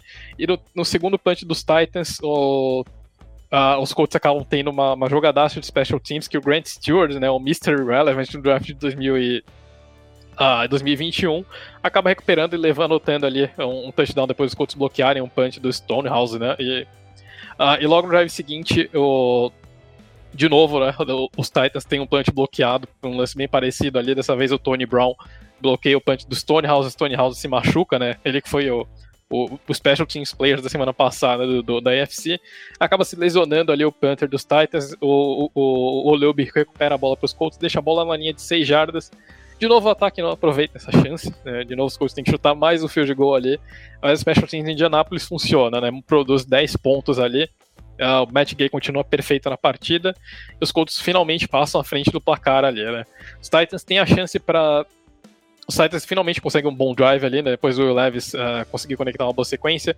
Uh, o Derrick Henry sai do jogo nesse meio tempo com uma suspeita de concussão. O Tyree Spears assume o backfield e faz um bom drive ali, o, o running back novato do Tennessee Titans. E os, o, o, o Will Levis conecta um passe ali pelo meio com o DeAndre Hopkins para colocar para uh, deixar o placar empatado, né? E aí Uh, o Stonehouse, além de Putter, ele também é o holder da equipe de Tennessee. Uh, ele sai lesionado, né? E quem assume como holder é o Ryan Tannehill, né? E aí no extra point desse touchdown, o Tannehill acaba se atrapalhando na hora de posicionar a bola. O Nick Folk tem que dar uma encolhida na perna para não chutar a mão do Ryan Tannehill. E aí acaba perdendo o extra point. E esse extra point fez falta ali no final, né? Foi justamente o que evitou uma derrota dos Colts e impediu uma vitória dos Titans. Né? O jogo teria ficado 26 a 25 se os Titans convertem esse extra point. Como não converteram, o placar termina 25 a 25 e o jogo, depois de uma sequência eterna de punts ali, acaba indo pro, uh, pro, pro overtime. Né? Os Titans têm um bom drive inicial ali no overtime. Uh, e o Levis acaba perdendo algumas duas bolas ali, né? Ele tem um screen ali pro, é, pro Ty Spears, que o Ty Spears tinha uma, uma running lane gigantesca ali, né? Mas o, o Leves acaba não pegando uma blitz dos Colts. Ele se livra da bola de qualquer jeito e não consegue conectar com o, o Ty Spears. E, aliás, aliás o Special Teams, esqueci de falar também que no touchdown dos Colts, os Colts tentaram uma conversão de dois pontos ali, que o Gardner Minshew fez um, um passe absolutamente bizarro, sem explicação ali, né? E, enfim, é Gardner Minshew, né? Ele anota touchdown de 40 jardas, depois anota uma pick six numa conversão de dois pontos, né? Mas, enfim, o Levis, o, o Minshew acaba lançando uma, passe desastroso ali. Ele, tinha um shovel pass fácil ali pro Zach Moss. Ele acaba deitando um lobby por cima da defesa dos Titans. A defesa dos Titans recupera a bola anota. É, aí acaba levando a bola para outra endzone, né? Então são dois pontos para a equipe de Tennessee também contribuíram ali para o resultado do jogo, né? Isso, isso que é ter Gardner Minshew de quarterback, né? Se conta com um lance bonito ali, dois, ou dois ou três absolutamente tenebrosos que quase custou a vitória, né? Mas enfim, é, começo overtime ali, os, os Titans têm esse drive, o Will acaba perdendo algumas chances que ele teria para anotar para uh, para dar o jogo para Tennessee. Tennessee acaba chegando perto da red zone ali, mas tem que se contentar só com um field goal. A bola acaba voltando para os Colts ali. E aí, de novo, né, o Gardner Minshew se redime da, do erro que ele tinha cometido no tempo regulamentar, dos erros né, que ele tinha cometido no tempo regulamentar. Encontra o Alec Pierce livre novamente ali para um passe de, de 55 jardas. Uh, teve até uma, acho que teve um face mask ali no, no do Pierce no final da jogada, mas que acabou passando, né? Aliás, a arbitragem foi um pouco esquisita nesse jogo, deixou passar alguns lances uh, que poderiam ter marcado, deixou marcou alguns lances que eram mais questionáveis, mas enfim, acho que acabou errando para os dois lados igualmente, né? Então, uh, não, não, influenciou diretamente o resultado do jogo. Uh, o Minshew conecta passe de 55 jardas para Alec Pierce ali numa falha secundária do uh, do Tennessee Titans, e aí os Colts têm a bola na entrada da endzone, dessa vez o Minshew não deixa passar, uh, conecta um passe ali com, com o Michael Pittman, que aliás fez uma outra partidaça, né, o wide receiver número um dos Colts, vai ser muito triste quando o Chris Ballard não renovar com ele pro ano que vem, mas enfim, torcedor dos Colts conhece a Chris Ballard, sabe que ele é radicalmente contra uh, dar contrato para jogadores que não são running backs, não são running backs lesionados, então é bem provável que os Colts estejam se despedindo do Michael Pittman, que tá ficando com a price tag dele bem carinha pela temporada que ele vem fazendo. Uh, mereceu muito esse touchdown, fez uma partidaça realmente. O tempo inteiro ele estava causando um verdadeiro salseiro ali na secundária do Tennessee Titans. Enfim, acaba lutando touchdown na vitória. Os Colts vencem, conseguem, é, conseguem uma vitória importantíssima ali. E uh, os Colts os Colts estão, acho que vivos aí, mais vivos do que nunca, com posse de uma vaga no wildcard. E André, o sonho vive realmente ali em Indianápolis, né? O Shane Steichen, retomando aquele comentário que eu vi na abertura, mas se o Shane Steichen classificar esse time para os playoffs, ele merece sim estar na conversa para Coach of the Year. Realmente, né? É, não chega a tirar leite de pedra, mas mostrando um belíssimo trabalho no seu primeiro ano como head coach dos Colts e queria reforçar o destaque para o Michael Pittman, né? Jogando demais ao longo de toda a temporada. É, vamos ver se vem renovação ou não, se o contrato do Jonathan Taylor vai pesar para isso ou não. E muita gente esperava é, o, o, breakout definitivo dele com o Matt Ryan no passado, né? Até para o Fantasy Football, mas veio com um ano de atraso, entre aspas, aí, mesmo com Garner Minshew. E o Anthony Richardson também, antes disso, lançando as bolas para ele. Agora, Fábio, vamos falar sobre uma partida que também confirmou expectativas, né? Principalmente para ser bonzinho em relação ao pouco poderio ofensivo dessas duas equipes, né? O Atlanta Falcons visitando o New York Jets e vencendo aí por 13 a 8 num show de horrores ofensivo, acho que a gente pode chamar assim, das duas equipes, mas um triunfo bem importante em termos de classificação e sonho para os playoffs é, para os Falcons, né, que estão inseridos aí nessa NFC Sul que a gente está sempre comentando aqui, que infelizmente vai classificar algum time para a pós-temporada, né? Exatamente, André. Eu acho que uh, existem jogos e jogos, né? Quando, quando uma partida ela tem pouquíssimos pontos, muitas vezes é porque as defesas elas realmente jogaram bem, e aí a gente tem que reconhecer que, que isso acabou acontecendo. É, nesse caso, não. Nesse caso, não foram as defesas, é que os ataques são muito ruins. Muito ruins mesmo. É, o, primeiro, o primeiro quarto inteiro ele foi só de punts, e, e, e teve apenas uma pontuação, que foi um safety né? Ou seja, a defesa que fez o ponto, né? É, e aí, na, no segundo quarto, o show de horrores ele continua, né? Os Jets eles sofrem um, um, um fumble com o Dalvin Cook, que aí acaba sendo uma história até um pouco engraçada, né? Porque o Dalvin Cook, ele não vinha ganhando muitas uh, carregadas, ele não vinha ganhando muitas oportunidades. E no jogo de hoje, um pouquinho antes da partida, né, o, o Ian Rapoport ele falou, né, ó, oh, realmente, hoje a gente deve ver um pouco mais de Dalvin Cook. E isso não, não foi uma coisa boa para os Jets, né? Ele não, não consegue. Parece que ele, ele, ele, perdeu aquele jogador que a gente via lá nos Vikings. E, e acaba não conseguindo proteger bem a bola. Uh, os, os Falcons pegam ela numa boa posição de campo e conduzem né, a, o drive de campanha de touchdown que acaba sendo até um, um, bonito passe do Desmond Reader, é, mas basicamente foi a única coisa bonita desse jogo ofensivamente, né? Os times eles uh, ficaram se alternando ali em, pequenos, em pequenas campanhas de field goal é, ou então de, de punts, e, e aí no, no, no, final da partida, ali já no final do, do terceiro quarto, o Tim Boyle ele lança uma interceptação bem feia para quando ele tá, ele tá buscando o Garrett Wilson, que tinha separação, é, mas ele acaba lançando uma interpretação bem feia, e aí a partir disso o, o Robert Salles saca ele do time bota o Trevor Seaman. É, a sorte dos, do, dos Jets ela não melhorou nem um pouco, o time chega no, no final da partida sem, sem nenhuma chance de vitória, perde por 13 a 8, e nós não veremos o Aaron Rodgers jogando esse ano, não tem porquê com oito derrotas nessa temporada, uh, esse time de Nova York não vai disputar uma vaga nos playoffs. Não tem por que você apressar a volta de um quarterback que já é veterano, teve uma lesão bem grave. Ah, mas ele fez um procedimento uh, milagroso, que, que é a recuperação muito rápida. Ok, maravilha, que bom que isso existe, mas é, não, não, não tem por que apressar a volta desse jogador. Não faz nenhum sentido isso para os Jets é, que muito possivelmente vão dar all-in no próximo, na próxima temporada. Né? Então, se serve de algum tipo de consolo, é, torcedor de Nova York, né, o torcedor da Gang Green, pode esperar aí que o time talvez nem selecione na primeira rodada, que eles tentem trocar a primeira rodada lá com os Raiders pelo Davante Adams, é, talvez algum ou, ou, busquem outro, algum, algum outro jogador para melhorar o poderio ofensivo, talvez algum offensive lineman, é, porque tem bons jogadores tem uma defesa sensacional, mas é um time que não vai para frente. E ver o ataque dos, do, do, do, dos Falcons dá uma depressão, assim, porque tem muitos jogadores bons que são mal aproveitados. Esse é, esse treinador, né, o Arthur Smith, parece que ele, ele, ele quer ser diferente, assim, ele faz questão de ser excêntrico é, de uma maneira que é um pouco desnecessária. Você não precisa ser diferente se o normal pode dar certo. Não tem por que arriscar. Né? Então, Uh, hoje foi mais uma partida em que o time produziu pouquíssimo ofensivamente e talvez vá ganhar a divisão porque ninguém quer ganhar, mas, mas é assustador como os Falcons produzem uh, pouco, produzem bem, bem, bem pouco mesmo, assim. Então, uh, é, é, basicamente aquilo. Vai para os playoffs? Olha, possivelmente vá, mas vai jogar uma partida em casa e vai ser atropelado por quem vier visitar eles. Realmente, né? A tendência é essa assina embaixo aí é, em relação a tudo que o, que o Fábio trouxe. E é, fico até com uma pulga atrás da orelha se uma vaga nos playoffs para os Falcons pode significar a continuidade do Arthur Smith, que eu acho que não é boa notícia para quase ninguém, a não ser ele próprio.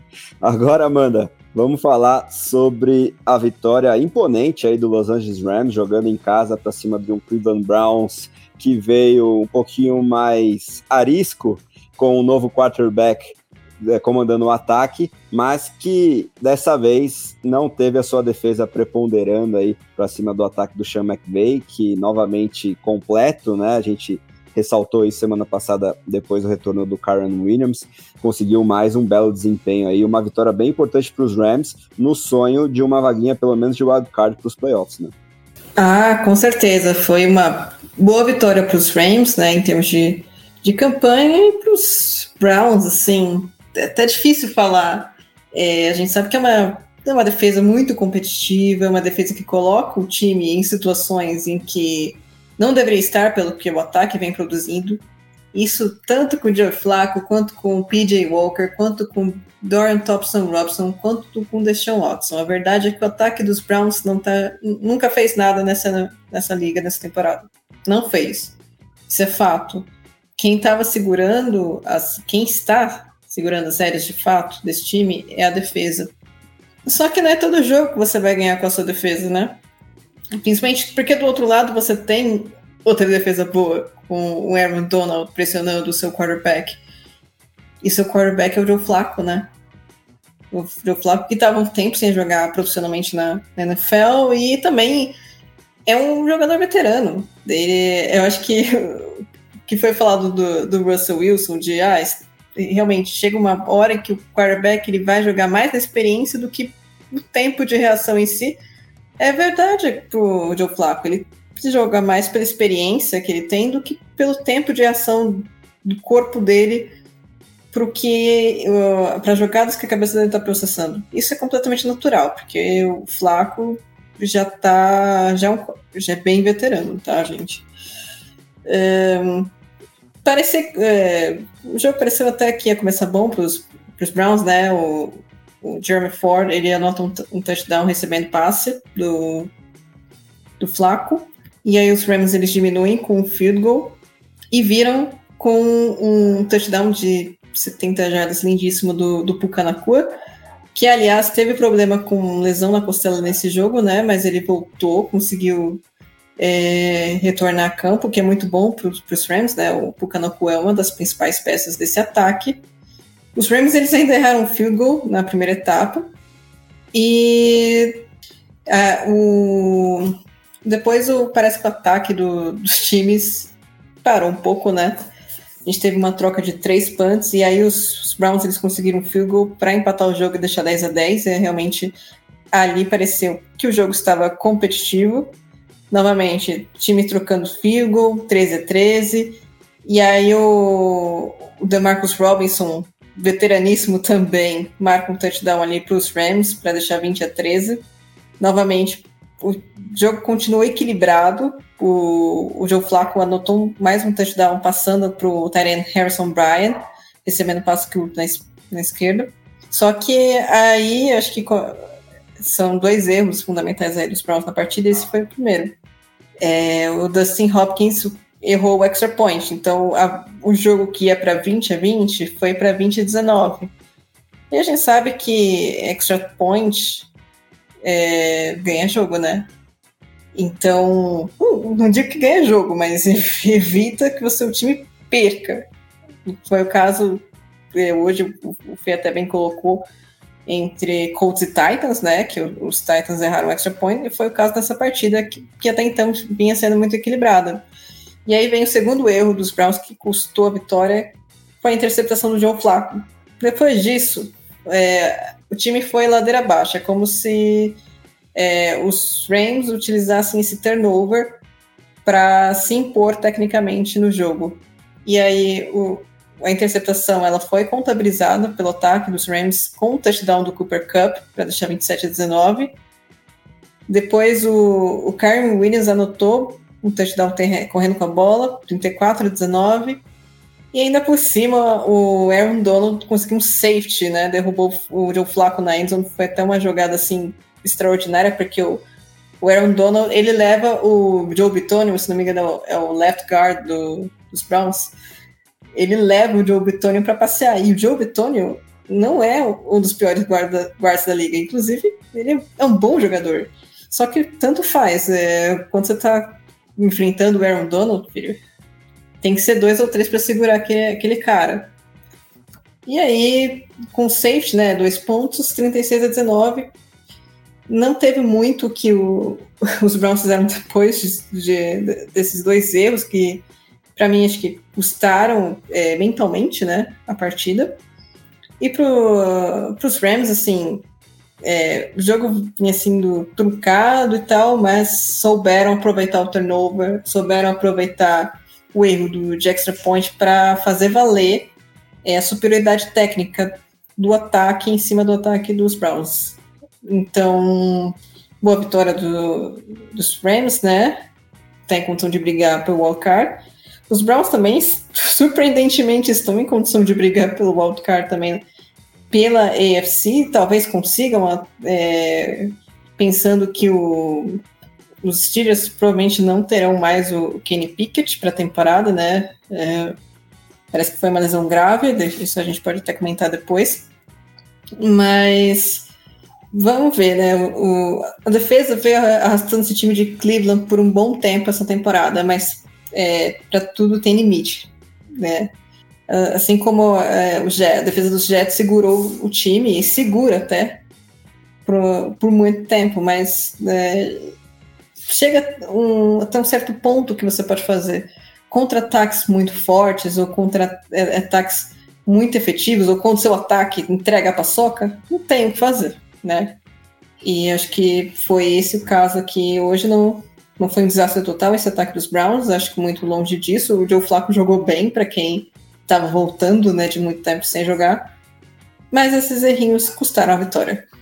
Sem dúvidas, né? E agora a gente fica na expectativa para ver se na próxima partida volta o calouro DTR ou se o Joe Flaco aí vai ganhar mais uma oportunidade. De qualquer forma, se tivermos aí essa vitória dos Rams, que foi também dos Ravens por tabela, agora é hora do Fernando Ferreira falar sobre a vitória do Tampa Bay Bears Caniers, né? Mas enfim, brincadeiras à parte, mais uma derrota importantíssima para o draft dos Bears.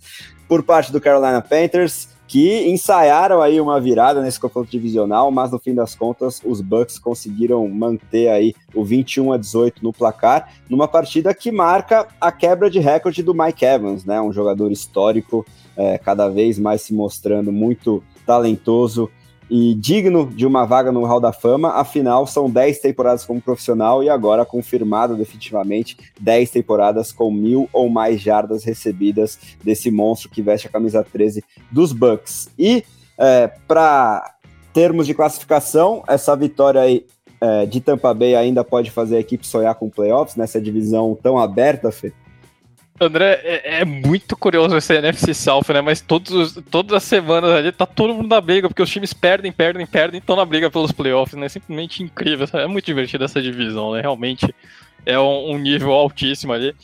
E, André, só um detalhe, né, sobre o, o, Mike Evans, né? Não são só 10 temporadas com mil jardas, mas são 10 temporadas com mil jardas, tendo quarterbacks de altíssimo calibre, como acho que o Josh Freeman chegou a ser quarterback dele, Mike Glennon, Baker Mayfield, James Winston, né? Então realmente é uma carreira surreal o Mike Evans tem, é realmente surreal que o Mike Evans tem feito na carreira dele, né? É, e realmente acho que é, é, digno de todos os elogios do mundo, né?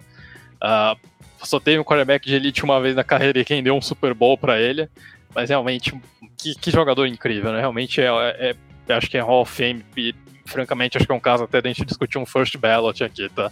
Mas é, enfim, né, sobre o jogo em si, uh, nosso, nosso Carolina Panthers aqui, uh, que o Fábio acaba de mandar, está matematicamente eliminado dos playoffs, né? o, que é, o que é surreal, um time 1 e 10 ter, esperado até a semana, é, até a semana 12 para sair, dos, sair matematicamente dos playoffs, né? realmente acho que diz muito sobre o nível dessa NFC South. Mas enfim, né, os Panthers seguem comprometidíssimos ali em fazer Marvin Harrison Jr. vestir o uniforme no nosso Bearsão no ano que vem ali. Espero que o nosso Bearzão uh, entenda o recado, esse olha o melhor jogador do draft. Mas o, jogo né, começa com, com uma, uma, um drive para touchdown ali do, do Tampa Bay Buccaneers, né, com, uh, com o Rashad White entrando na, na endzone, ali, numa, numa, forçando a entrada na endzone numa campanha, num, uh, numa corridinha curta. Uh, o ataque do, dos Panthers, ele demorou para variar, né? Para variar um pouco, demorou bastante para entrar no jogo, né? Uh, depois desse drive para os Panthers conduzem um drive gigantesco que não rende, que não rende absolutamente nada, né? Eu, eu, eu, acho que diz muito sobre o nível do time quando eles conduzem um drive de quase 8 minutos e não conseguem sequer chegar à red zone. Tá, é, foi um drive de, de 8 minutos e 15 jogadas em que o, em que o, o Carolina Panthers não passou da linha de. É, aliás, foi passar na linha de 20 ali só no finalzinho, no último, na última, numa das últimas jogadas do drive que acabou chegando perto da endzone ali. Mas, enfim, são, são 7 minutos para o time conseguir atravessar o campo ali só no, no, no, acho que basicamente na última jogada que o time consegue chegar perto da, da endzone ali. É, e, e, enfim, é, é um ataque absolutamente tenebroso ali. A saída do Frank Reich acho que não muda nada. Realmente falta muita coisa para esse ataque do, dos Panthers ser ruim. Uh, e aí o time acaba se contentando com o field no primeiro drive. Só que os Buccaneers se esforçam bastante para manter a equipe de Carolina no jogo. É né? bem verdade que os Panthers têm uma defesa fortíssima, né? Acho que a gente sempre destaca os méritos dessa defesa. Mas o, o ataque dos, dos, dos, dos Buccaneers e Lace Baker Mayfield uh, se esforçou bastante para manter a equipe de Carolina no jogo, né? Uh, o Mayfield acaba lançando uma interceptação num passe curto uh, no passe fica muito curto ali pro, pro Mike Evans. E aliás, André, só um detalhe, tá? É, o Evans poderia ter totalmente terminado essa partida com mais de 200 jardas e 3 touchdowns se o Baker Mayfield fosse minimamente bom ali. Mas ele perde duas bolas em que o Mike Evans está completamente livre. Uma é essa interceptação, que é um, um underthrow ali de umas, umas 3 ou 4 jardas. Uh, o Mike Evans ele tem até que parar no topo da rota ali para ver se ele consegue se acertar para pegar a bola, mas realmente o passe do Mayfield foi muito, muito, muito ruim, com o pocket completamente livre ali a bola acaba ficando curta. Para sorte do, do Tampa Bay Buccaneers, o Carolina Panthers é uma equipe ainda mais incompetente, só conseguiu produzir um train out disso, mas o, o primeiro tempo fica nesse 7 a 3 absolutamente modorrento ali. E o jogo, né, que, que para piorar, né, já é um jogo de altíssimo nível, com dois ataques excelentes ali, produzindo muito bem. Uh, ainda, ainda tava chovendo nessa partida, né? Então, enfim, o nível do jogo já era baixo piorou. Méritos das defesas também a gente tem que destacar, né? Eu acho que, obviamente, são duas defesas de qualidade ali também, acabam, acabam contribuindo para esse, placar esse placar baixo. Mas enfim, é, é um jogo também que os ataques realmente não se ajudam, né? Ah, os dois times seguem trocando train outs por uma infinidade ali, até que, como você destacou, André, o Carolina Panthers consegue passar é, à frente do placar, né? O, é, o Bryce Young ele consegue conectar dois passes curtos ali, que acabam rendendo bons ganhos, né? No segundo deles pro, uh, pro Jonathan Mingo, e aí acho que a gente tem que destacar também foi um pouquinho de mérito do Bryce Young, realmente ele, ele conseguiu identificar um buraco ali na cobertura do, uh, na cobertura de zona do, do, do Tampa Bay Buccaneers, o Jonathan Mingo também fez uma belíssima rota, né? O wide receiver novato vindo lá de, de Ole Miss, e aí consegue colocar os Panthers finalmente em posição para anotar um touchdown, o Chuba Hubbard consegue forçar a entrada na endzone e coloca o Carolina Panthers à frente, não dura muito, logo em seguida, no drive seguinte, o Baker Mayfield se redime ali dos erros que ele tinha cometido anterior, do, do erro que ele tinha cometido anteriormente, conecta um passe de 75 jardas para o Mike Evans, que se estica todo ali para anotar o touchdown. Uh, ah, para anotar mais um touchdown ali, colocar o, é, colocar o Tampa Bay Buccaneers novamente em vantagem, e aí depois os Buccaneers ainda conseguem ampliar a vantagem com o end around ali do Chris Godwin, né, e são detalhes, segundo touchdown do Chris Godwin apenas na temporada, né, a gente anotado um touchdown de recepção antes disso, mas uma temporada bem fraca, bem abaixo ali do, do wide receiver número 2 do, do Tampa Bay Buccaneers também, né, sofrendo bastante com esse ataque uh, que pouco produz. Uh, o Godwin sendo mais uma das vítimas aí desse, uh, desse Tampa Bay Buccaneers absolutamente sofrível aí. Mas aí é o suficiente para os Bucks abrirem duas posses de vantagem e qualquer um que já viu meio tempo de jogo do Carolina Panthers sabe que esse time não vai reverter nunca um jogo de duas posses de bola, né? Ainda assim, a equipe Carolina uh, consegue um, anotar um touchdownzinho ali no final da partida, né? Depois do, do Bryce quando eles conseguiam um, bom, um bonito passe ali pro DJ Chark, né? Numa conversão de quarta descida, o, o Young consegue fazer um scramble pela direita, soltar o braço ali para encontrar o, o DJ Chark, colocar o Carolina Panthers em posição para anotar o touchdown ali. E aí os Panthers conseguem de fato, uh, conseguem de fato anotar o touchdown de novo com o Chuba Hubbard. Uh, e aí o Bryce Young, depois de duas tentativas, consegue uma conversão de dois pontos, né? A primeira não dá certo, né? Mas aí tem uma falta dos Bucks, se não me engano, e aí na segunda ele consegue. Uh, e aí Uh, mas fica por isso, né? O, o, os, os, Panthers até têm a bola para ganhar o jogo depois de forçarem o train out da equipe de Tampa Bay. Mas aí uh, o, os Panthers acabam ficando com uma quarta descida para um. E aqui, André, acho que vale uma cornetada no Bryce Young, tá? É, faltou experiência nesse último drive dos, dos, do, dos Panthers, tá? Era, era um drive para field goal os, os Panthers tinham dois timeouts dois minutos e meio no cronômetro, e duas vezes o, o Bryce Young ele acaba tomando decisões erradas. Né? Nos dois lances ele faz scrambles para a direita, que basicamente matam qualquer chance de conversão dele ali. Uh, ele se perde totalmente quando chega a pressão nesse jogo. A gente sabe que o, que o Todd Bowles adora mandar blitz, e sempre que tinha blitz nesse jogo, o Bryce Young ficava completamente perdido. Uh, ele tinha dificuldade para para um quarterback era elogiado pela capacidade de processar e pela capacidade de tomar decisões rápidas. Sempre que chegava uma blitz para cima dele, ele se perdia totalmente, tá? E no, no último lance, do, depois dele perder uma terceira para um ali, uh, num drive que era para ele ter trabalhado em quarta descidas, tá? É, é, duas vezes ele tenta chegar na, na zona de field goal do, do, é, dos Panthers. Na primeira ele não consegue por causa desse scramble para a direita.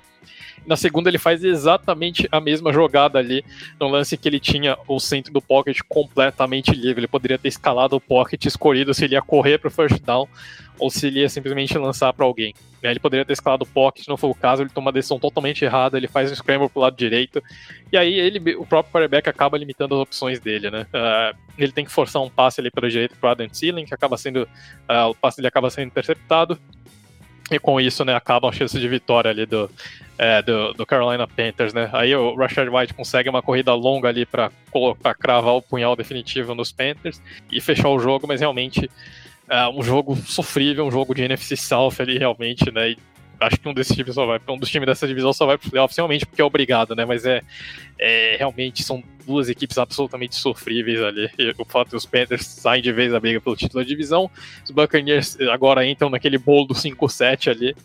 Enfim, é isso, né? Acho que é isso que a gente tem sobre dizer sobre essa divisão, né? Alguém vai ser obrigado a ganhar, lamentavelmente. Pois é, né? E falando em jogo sofrível, Fábio, na sua última análise em que nos despedimos aí de você, te agradecendo muito por mais essa aula de futebol americano, então já deixa também o seu destaque final, mas primeiro, infelizmente, né, você vai ter que analisar esse Los Angeles Chargers 6, New England Patriots 0, jogando na Nova Inglaterra, apesar de Mac Jones finalmente barrado, o ataque dos Patriots talvez conseguiu ser ainda pior, e esses Chargers que apesar da vitória tem pouco ou quase nada mesmo para comemorar. E eu quero também saber de você, Fabio, se esse resultado e principalmente o desempenho das duas equipes dá ainda mais pistas que não só os Chargers, mas também os Patriots podem estar prestes a ter uma revolução, aí uma reformulação no front office, principalmente nas comissões técnicas, e esse desempenho pode significar muito nessa direção. Dito isso, te agradeço muito mais uma vez e deixa aí a análise dessa partida e o seu destaque final hoje. Ah, fica um grande abraço para o nosso ouvinte, para todos vocês que, que, conversaram comigo sobre o futebol americano essa noite. É, cara, é um jogo sofrível, assim, um jogo absolutamente horroroso. Respondendo sua pergunta, eu acho que 50% sim.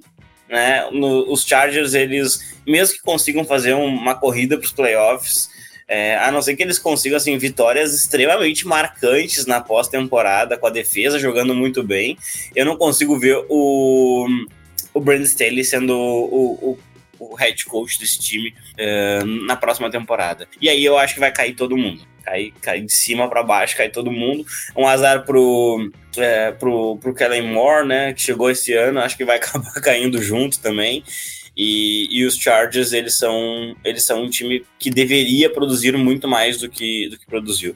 É, ao longo do ano, né? Não falando no dia de hoje, falando ao, ao longo do ano. É, no caso dos Patriots, eu já não sei, porque o nome Bill Belichick em New England é muito pesado. É muito pesado mesmo.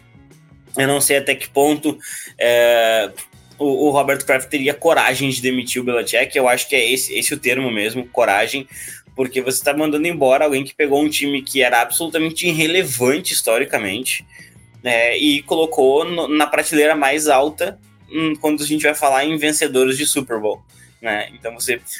Uma das franquias mais históricas da, da, da NFL é o Pittsburgh Steelers. Gostando ou não, é, ele é uma das franquias mais históricas da liga.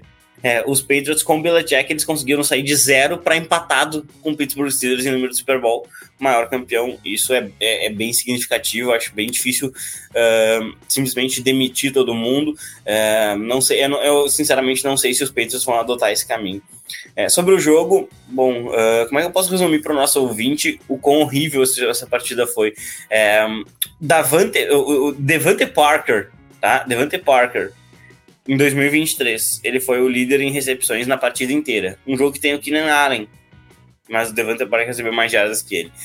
É, é um jogo, foi um jogo absolutamente horrível, punts para todo lado, alguns fumbles, perdão, que o, que o Patriots acabou sofrendo. É um, é um, ataque absolutamente inoperante. Uh, a, defesa, a defesa dos Chargers fez um bom trabalho, não dá para tirar o mérito, mas ela fez um bom trabalho contra um ataque absolutamente horroroso, horroroso, horroroso desse New England Patriots. Uh, uma linha ofensiva que uh, prejudica completamente o desenvolvimento de qualquer qualquer trabalho, né? Hoje foram cinco ou seis sacks cedidos. É, e, e aí fica muito complicado, né? Hoje uma das grandes expressões do ataque dos Patriots foi o Ezekiel Elliott, né? Que chegou a quase 100 jardas de scrimmage. Não dá, não, a, gente não, a gente não tá mais numa NFL que permita que, que o Ezekiel Elliott seja a grande expressão do seu time. E para completar, o Ramon Stevenson teve uma lesão no tornozelo. né? e os Patriots têm uma, uma semana curta, né? Eles jogam na próxima quinta-feira, se eu não estou enganado. E, e então, assim, é, é, bem, bem, bem complicado que esse time vá conseguir atacar com alguma, algum nível de, é, de, de, de, de, força a defesa do Pittsburgh Steelers dentro de Pittsburgh numa semana curta, né? Então Olha, a gente deve ver aí um jogo bastante, bastante com cara de quinta-feira no, no, Thursday Night, em que a gente vai ter uh, Mitchell Trubinsky de um lado e Bailey Zapp de outro. Meu Deus do céu, isso é absolutamente chocante. Uh, de toda forma, assim, o, os Patriots eles estão completamente fora da briga uh, por playoffs. Pelo contrário, eles estão uh, muito fortes na briga pela seed 1, né? Os Patriots eles estão apenas uma vitória à frente do, do Carolina Panthers, só ganharam dois jogos neste ano, os dois dentro da divisão, se eu não estou enganado. E, e muito possivelmente os Patriots eles serão o pior time da conferência americana, vão ter a escolha mais alta da conferência é, e vão atrás de um quarterback, mas eles vão precisar ir atrás de muito mais coisas do que isso. É, a gente fala muito sobre os QBs de New England, são ruins e tudo mais, mas eles não têm recebedores, não têm running backs de muita confiança, e aí a linha ofensiva tem falhado bastante, além de o esquema ser bem questionável muitas vezes, então tá tudo errado nesse ataque. Do lado do, dos Chargers, é uma vitória que é, assim, ó, eu, eu, eu tô me sentindo hoje uma, uma pessoa de bom coração. Então hoje eu vou dizer o seguinte: os Chargers eles podem sonhar com playoffs, mas tá muito complicado.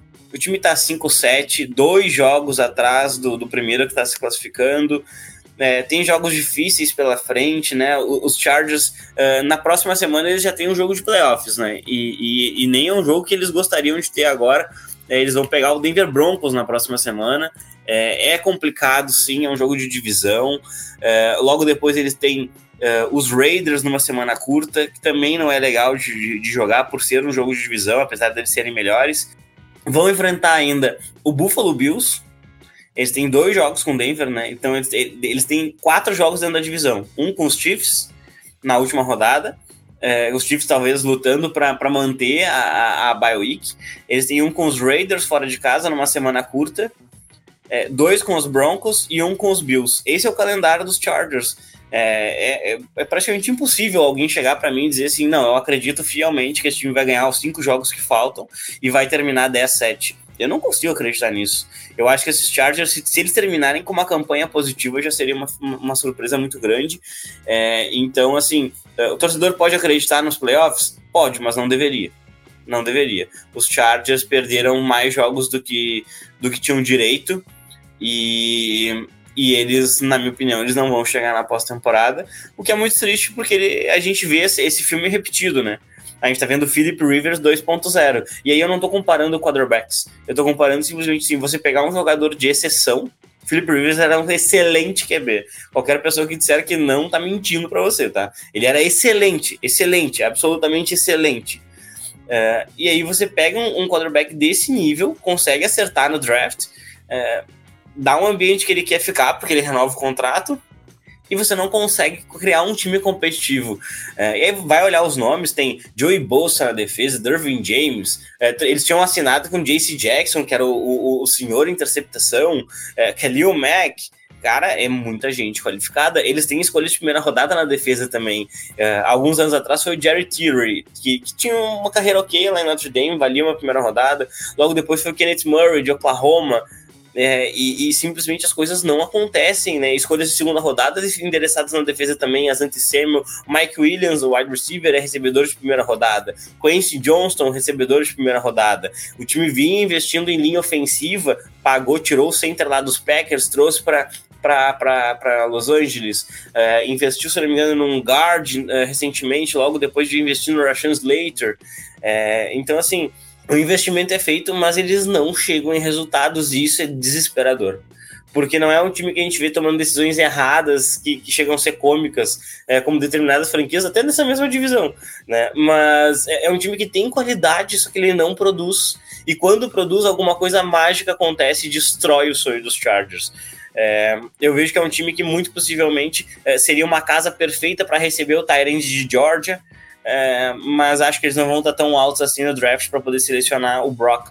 Né? Então, eu, eu particularmente uh, penso que esse time dos Chargers ele já deve estar pensando uh, uma reformulação que vai começar na sua, no, seu, no, seu, no seu front office, vai refletir na comissão técnica e, e, com certeza vai refletir no grupo de jogadores. Né? Tem muitos jogadores veteranos que têm um impacto muito grande no salary cap e isso com certeza vai ser uh, utilizado para uma reformulação. Possivelmente o time dos Chargers do ano que vem vai ter nomes menos badalados. É, talvez serão, serão, um, será um time considerado pior e ele vai conseguir produzir mais. Esse ano, infelizmente, para Los Angeles acabou. E, e, aí eu vou deixar aqui uma, uma, uma pergunta para o meu querido André Amaral, que me, ele me dizia que o Justin Herbert era o candidato a MVP essa temporada. E eu avisei que esse time não tinha. Cara, esse time ele é amaldiçoado. Os, os Chargers eles fizeram alguma coisa muito feia que amaldiçoou essa franquia. Né? Mas eles precisam muito, muito, muito recomeçar praticamente do zero. Só não digo que é do zero, porque tem um, um, um quarterback ali. Uh, e aí, de destaque final aqui, eu vou deixar uh, para um wide receiver que a gente não fala tanto, uh, mas é um, é, é um cara que, para mim, ele tem muitos pontos além da, da, da, da, questão de stats, de recepção, árvore de rotas, é, que é o DK Metcalf. Né? Teve uma partida absolutamente sensacional contra, os, contra o Dallas Cowboys. É, e é um jogador que uh, ele deixou bem clara a mensagem para o front office de Seattle, né? Russell Wilson está indo embora. Eu entendo que eu tenho que assumir o papel de liderar essa franquia. Uh, e, e, assim, a gente vive num, numa NFL em que os wide receivers eles são todos divas, né? Uh, eles são todos midiáticos, eles são todos movidos unicamente pelos seus egos. Né? O, o, o, AJ Brown, nas primeiras três semanas, não recebeu tantos passes, ele teve um ataque na sideline para receber mais passes e tudo mais. É, e é esse o tipo de perfil que a gente vê. E o Metcalf não, ele é um cara mais discreto, ele é um cara que ele acaba até tendo, parece que ele tem emoções mais reais e às vezes comete erros por conta disso dentro de campo. É, e aí eu queria dar esse destaque para ele, justamente porque eu acho que ele vem fazendo uma temporada boa, talvez não no nível dos grandes recebedores, ali o Sid Lamb da vida, mas assim, eu acho que ele é, ele é muito do motivo pelo qual o Seattle ele é uma arma perigosa ofensiva em boa parte das partidas. A qualquer momento ele pode explodir um touchdown é, e aí ele corre mais que o Tyreek Hill e isso é absolutamente surpreendente para um jogador daquele tamanho. Né? Então, destaque final feito, fica a minha pergunta para o meu querido André Amaral: quando que Justin Herbert vai ganhar um MVP? Eu estou esperando que isso aconteça. E um abraço a todos vocês, obrigado, até a próxima, gente. A próxima diretamente de São Paulo, capital. Aí sim, sua seu quarto te espera aqui em casa, inclusive, será um hóspede muito bem-vindo, mas que está falando em verdades aqui nessa gravação, já que a minha aposta de Justin Herbert MVP foi no ano de 2022, já faz mais de uma temporada. Para 2023, passei longe dessa aposta. De qualquer forma, mesmo considerando aí a temporada passada, eu passei longe aí de acertar e, enfim, vamos ver se dessa vez eu acerto. Minha aposta era Jalen Hurts, mas aparentemente, principalmente depois deste jogo de hoje, tá difícil para mim. E eu gostaria, inclusive, como a gente já comentou aqui também, de ver um jogador não quarterback levando o prêmio. De qualquer forma, assina embaixo em relação à, à situação aí dos Chargers, que mesmo vencendo, parece que sempre chargeiam, né? É, apesar do triunfo, o desempenho aí passa longe de animar, muito pelo contrário. Agora eu me despeço da minha amiga Amanda Geroldo na última análise dela aqui no episódio de hoje, que foi um resultado que agradou não só ela, mas a mim também, né? A vitória aí dos Cardinals, é, somando mais um triunfo e se afastando das cabeças do draft para cima do Pittsburgh Steelers, seu rival de divisão, e deixando os Ravens cada vez mais tranquilos aí na liderança da AFC Norte, numa partida que terminou 24 a 10 aí para os visitantes e teve atrasos por conta é, das chuvas, né? Questão climática bem forte lá em Pittsburgh e muitas notícias também é, em relação a lesões, principalmente do titular que, é, Kenny Pickett, aí, o quarterback dos Steelers, que acabou de sair a notícia do Adam Schefter, inclusive, que deve perder pelo menos dois jogos, inclusive esse próximo Thursday Night aí, que promete muito, só que não, contra os Patriots, como o Fábio já trouxe. Então, Amanda, te agradeço muito aí pela sua presença e a sua aula de futebol americano mais uma vez aqui no nosso domingo de NFL. Faz análise dessa partida e deixa o seu destaque final também pra gente, por favor. Obrigada a você, André. Obrigada, Fábio. Obrigado, Fê. Mais uma noite aqui nessa bancada. Obrigado para o ouvinte também, que, que ama ouvir nossas, nossas análises de NFL. É, esse jogo também, é, eu achei até um, um, pouco surpreendente o placar. Eu achei que talvez fosse um pouco mais nivelado por baixo, né? Porque é, eu não confio muito no Kyler Murray, ainda mais voltando de lesão. E o Kenny Pickett, a gente já sabe da dificuldade que ele tem para jogar, né? Mas enfim, e ainda por cima um jogo, um jogo que foi atrasado duas vezes por questões climáticas, né? Não sei se o, os ouvintes sabem, né? Mas o, na NFL só existe uma condição climática que atrasa ou cancela jogos, são raios. Não, não, não tem condição de jogo se tiver é, a possibilidade de raios, né? Então, por causa dessa possibilidade, esse jogo foi paralisado duas vezes. Então ele começou às três, mas ele terminou até um pouquinho bem mais tarde do que os outros jogos do, do mesmo horário, justamente por causa dessas paralisações. Tirando essa condição de raio, é, pode estar muito quente, pode estar caindo o mundo, pode estar tendo um dilúvio, pode estar menos 60 graus, pode estar caindo uma nevasca, mas vai ter jogo de NFL. Só não tem jogo de NFL quando não tem raio. Quando tem raio. Mas enfim, é, o jogo começou com o field goal dos Steelers, né?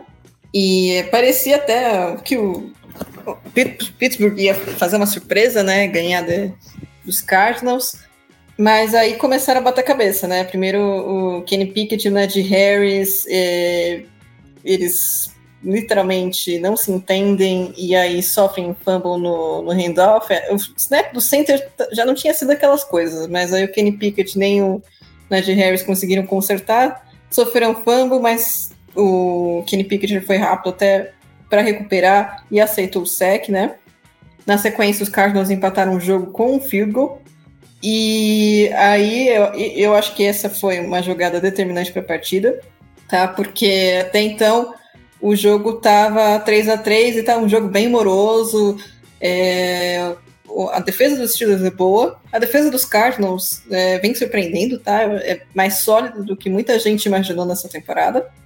E o ataque, bem, é, o ataque dos Steelers tem um problema de não pender muito, né? E o ataque do, dos Cardinals, o Kyler Murray tá voltando, ainda tá entrando em ritmo de jogo, é, apesar de não ter confiança total nele, ele, ele fez um bom jogo contra os Steelers, né? Mas, enfim, esse lance foi um, o essencial aqui, que é a lesão do, do Kenny Pickett. Ele tenta fazer um sneak ele acaba lesionando, se não me engano, o tornozelo. E aí é que o, que o André falou. É, Imaginava-se que a lesão seria mais grave, né? Eu acho que a gente até comentou aqui durante o podcast, mas conforme a gente foi gravando, foram surgindo atualizações. É, mas parece que vai ficar pelo menos uns dois jogos de fora, inclusive o próximo Thursday Night Football imperdível entre Bailey Zape e Mitch Trubisky. Mas fato é que o, o Pickett ele se machucou, ele saiu do jogo e não conseguiu marcar o touchdown no sneak. E aí o ataque decide forçar uma quarta para uma com o, o Mitch Trubisky under center, né? Mas ele passa a bola para o Najee Harris, só que o Najee Harris é barrado. E os Steelers sofrem um turnover on downs na boca da Edson, literalmente. E aí é que os, os Cardinals começam a estabelecer um domínio no jogo, né? Primeiro, eles, eles fazem uma campanha de touchdown pro Trey McBride. É, aliás, o Tyrant Trey McBride ele jogou muito bem hoje, inclusive é, deve se firmar cada vez mais como titular da posição os Cardinals. A gente já sabe que o, o Zach Ertz foi liberado, inclusive porque né, não perdeu espaço, né? Enquanto esteve na, na Injury Reserve. E esse touchdown do McBride foi até engraçado, porque na primeira vez que ele recebeu a bola na endzone para marcar o TD, ele não consegue. A arbitragem inicialmente marca o touchdown, mas depois reverte a situação. Aí na segunda vez o Kyler Murray vai lá e faz. Vai lá, faz, filho. E aí o, o McBride completa a recepção, anota os, sete, os seis pontos aí, né, com extra point 7, para virar o jogo e deixar 10 a 3 para os Cardinals. Fim do primeiro tempo, o jogo é atrasado pela primeira vez, né, pela, por essa questão de raios que, que eu comentei. Quando finalmente começa o segundo tempo, o Trubisky ele recebeu um snap horroroso do, do center, sofre o fumble que é recuperado pelos Cardinals. E aí o James Conner ele vai, vai fazer valer a, a lei do ex, né? Para quem não lembra, o James Conner foi running back dos Steelers e depois assinou com os Cardinals e foi lá e meteu um touchdown para deixar 17 a 3. Daí novamente o jogo é, é paralisado por conta da ameaça de raios. E na volta os Steelers vão lá e erram um field goal. Daí novamente tem outra lei do ex com o James Conner para deixar 24 a 3. E ainda tem tempo do, do Trubisky fazer um touchdown no garbage time pro Deontay Johnson, que para mim foi muito bom pro meu fantasy. Obrigado, Trubisky. Mas em termos de jogo, é, não vai dar muita coisa. E vitória dos Cardinals foi uma vitória sólida, né? Para deixar o Kyler Murray em ritmo e avaliar realmente o que, que eles vão fazer no draft, né? Se eles vão querer seguir com o Kyler Murray ou se eles querem, vão de repente trocar o Kyler Murray, tentar um quarterback novo aí, não sei. É, acho que esse final de temporada é mais um final de avaliação para os Cardinals para entender o que, que eles vão fazer futuramente. Para os Steelers, tem chance de wildcard, é, claramente, né?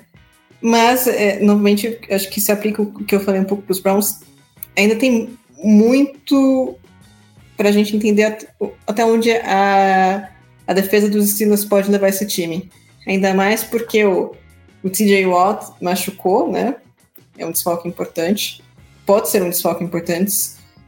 E o Trubisky, enquanto jogar no lugar do Kenny Pickett, tudo bem que o Kenny Pickett não empolga em nada, mas o Trubisky, gente, a gente já sabe é, a experiência que é.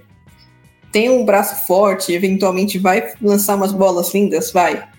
A gente sabe disso. Mas é, realmente trabalhar a questão de avançar em campo, de tomar as decisões certas, já é um pouquinho mais difícil.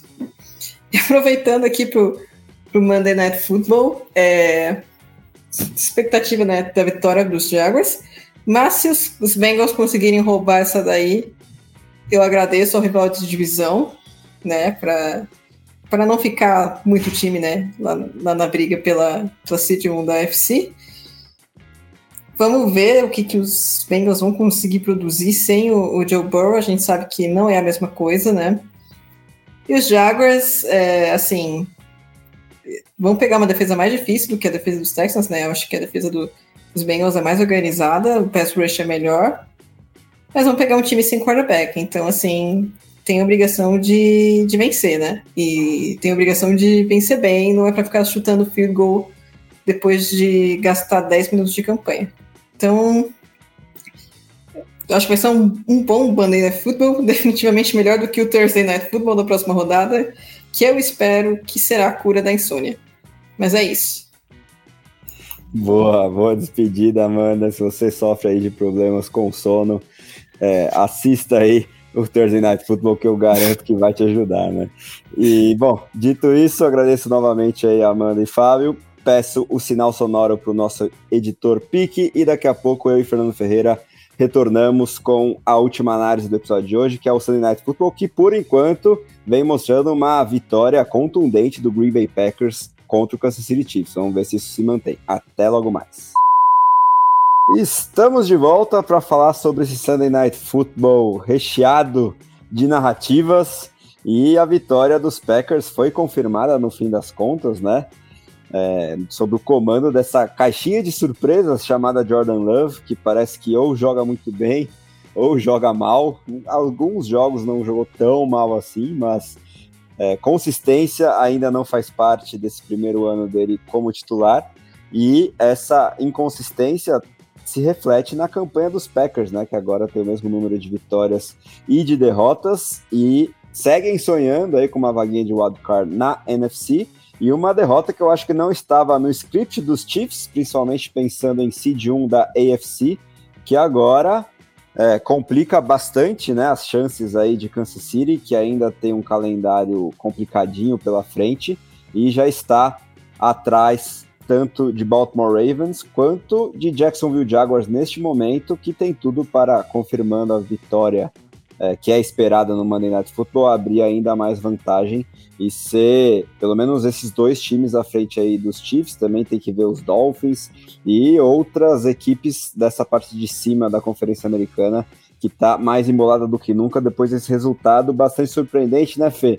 Que teve, infelizmente, também, mais uma vez, a arbitragem como protagonista, especialmente no drive final, errando para os dois lados. Então, fala para gente o que de mais importante você tira dessa surpresa que aconteceu no domingo à noite.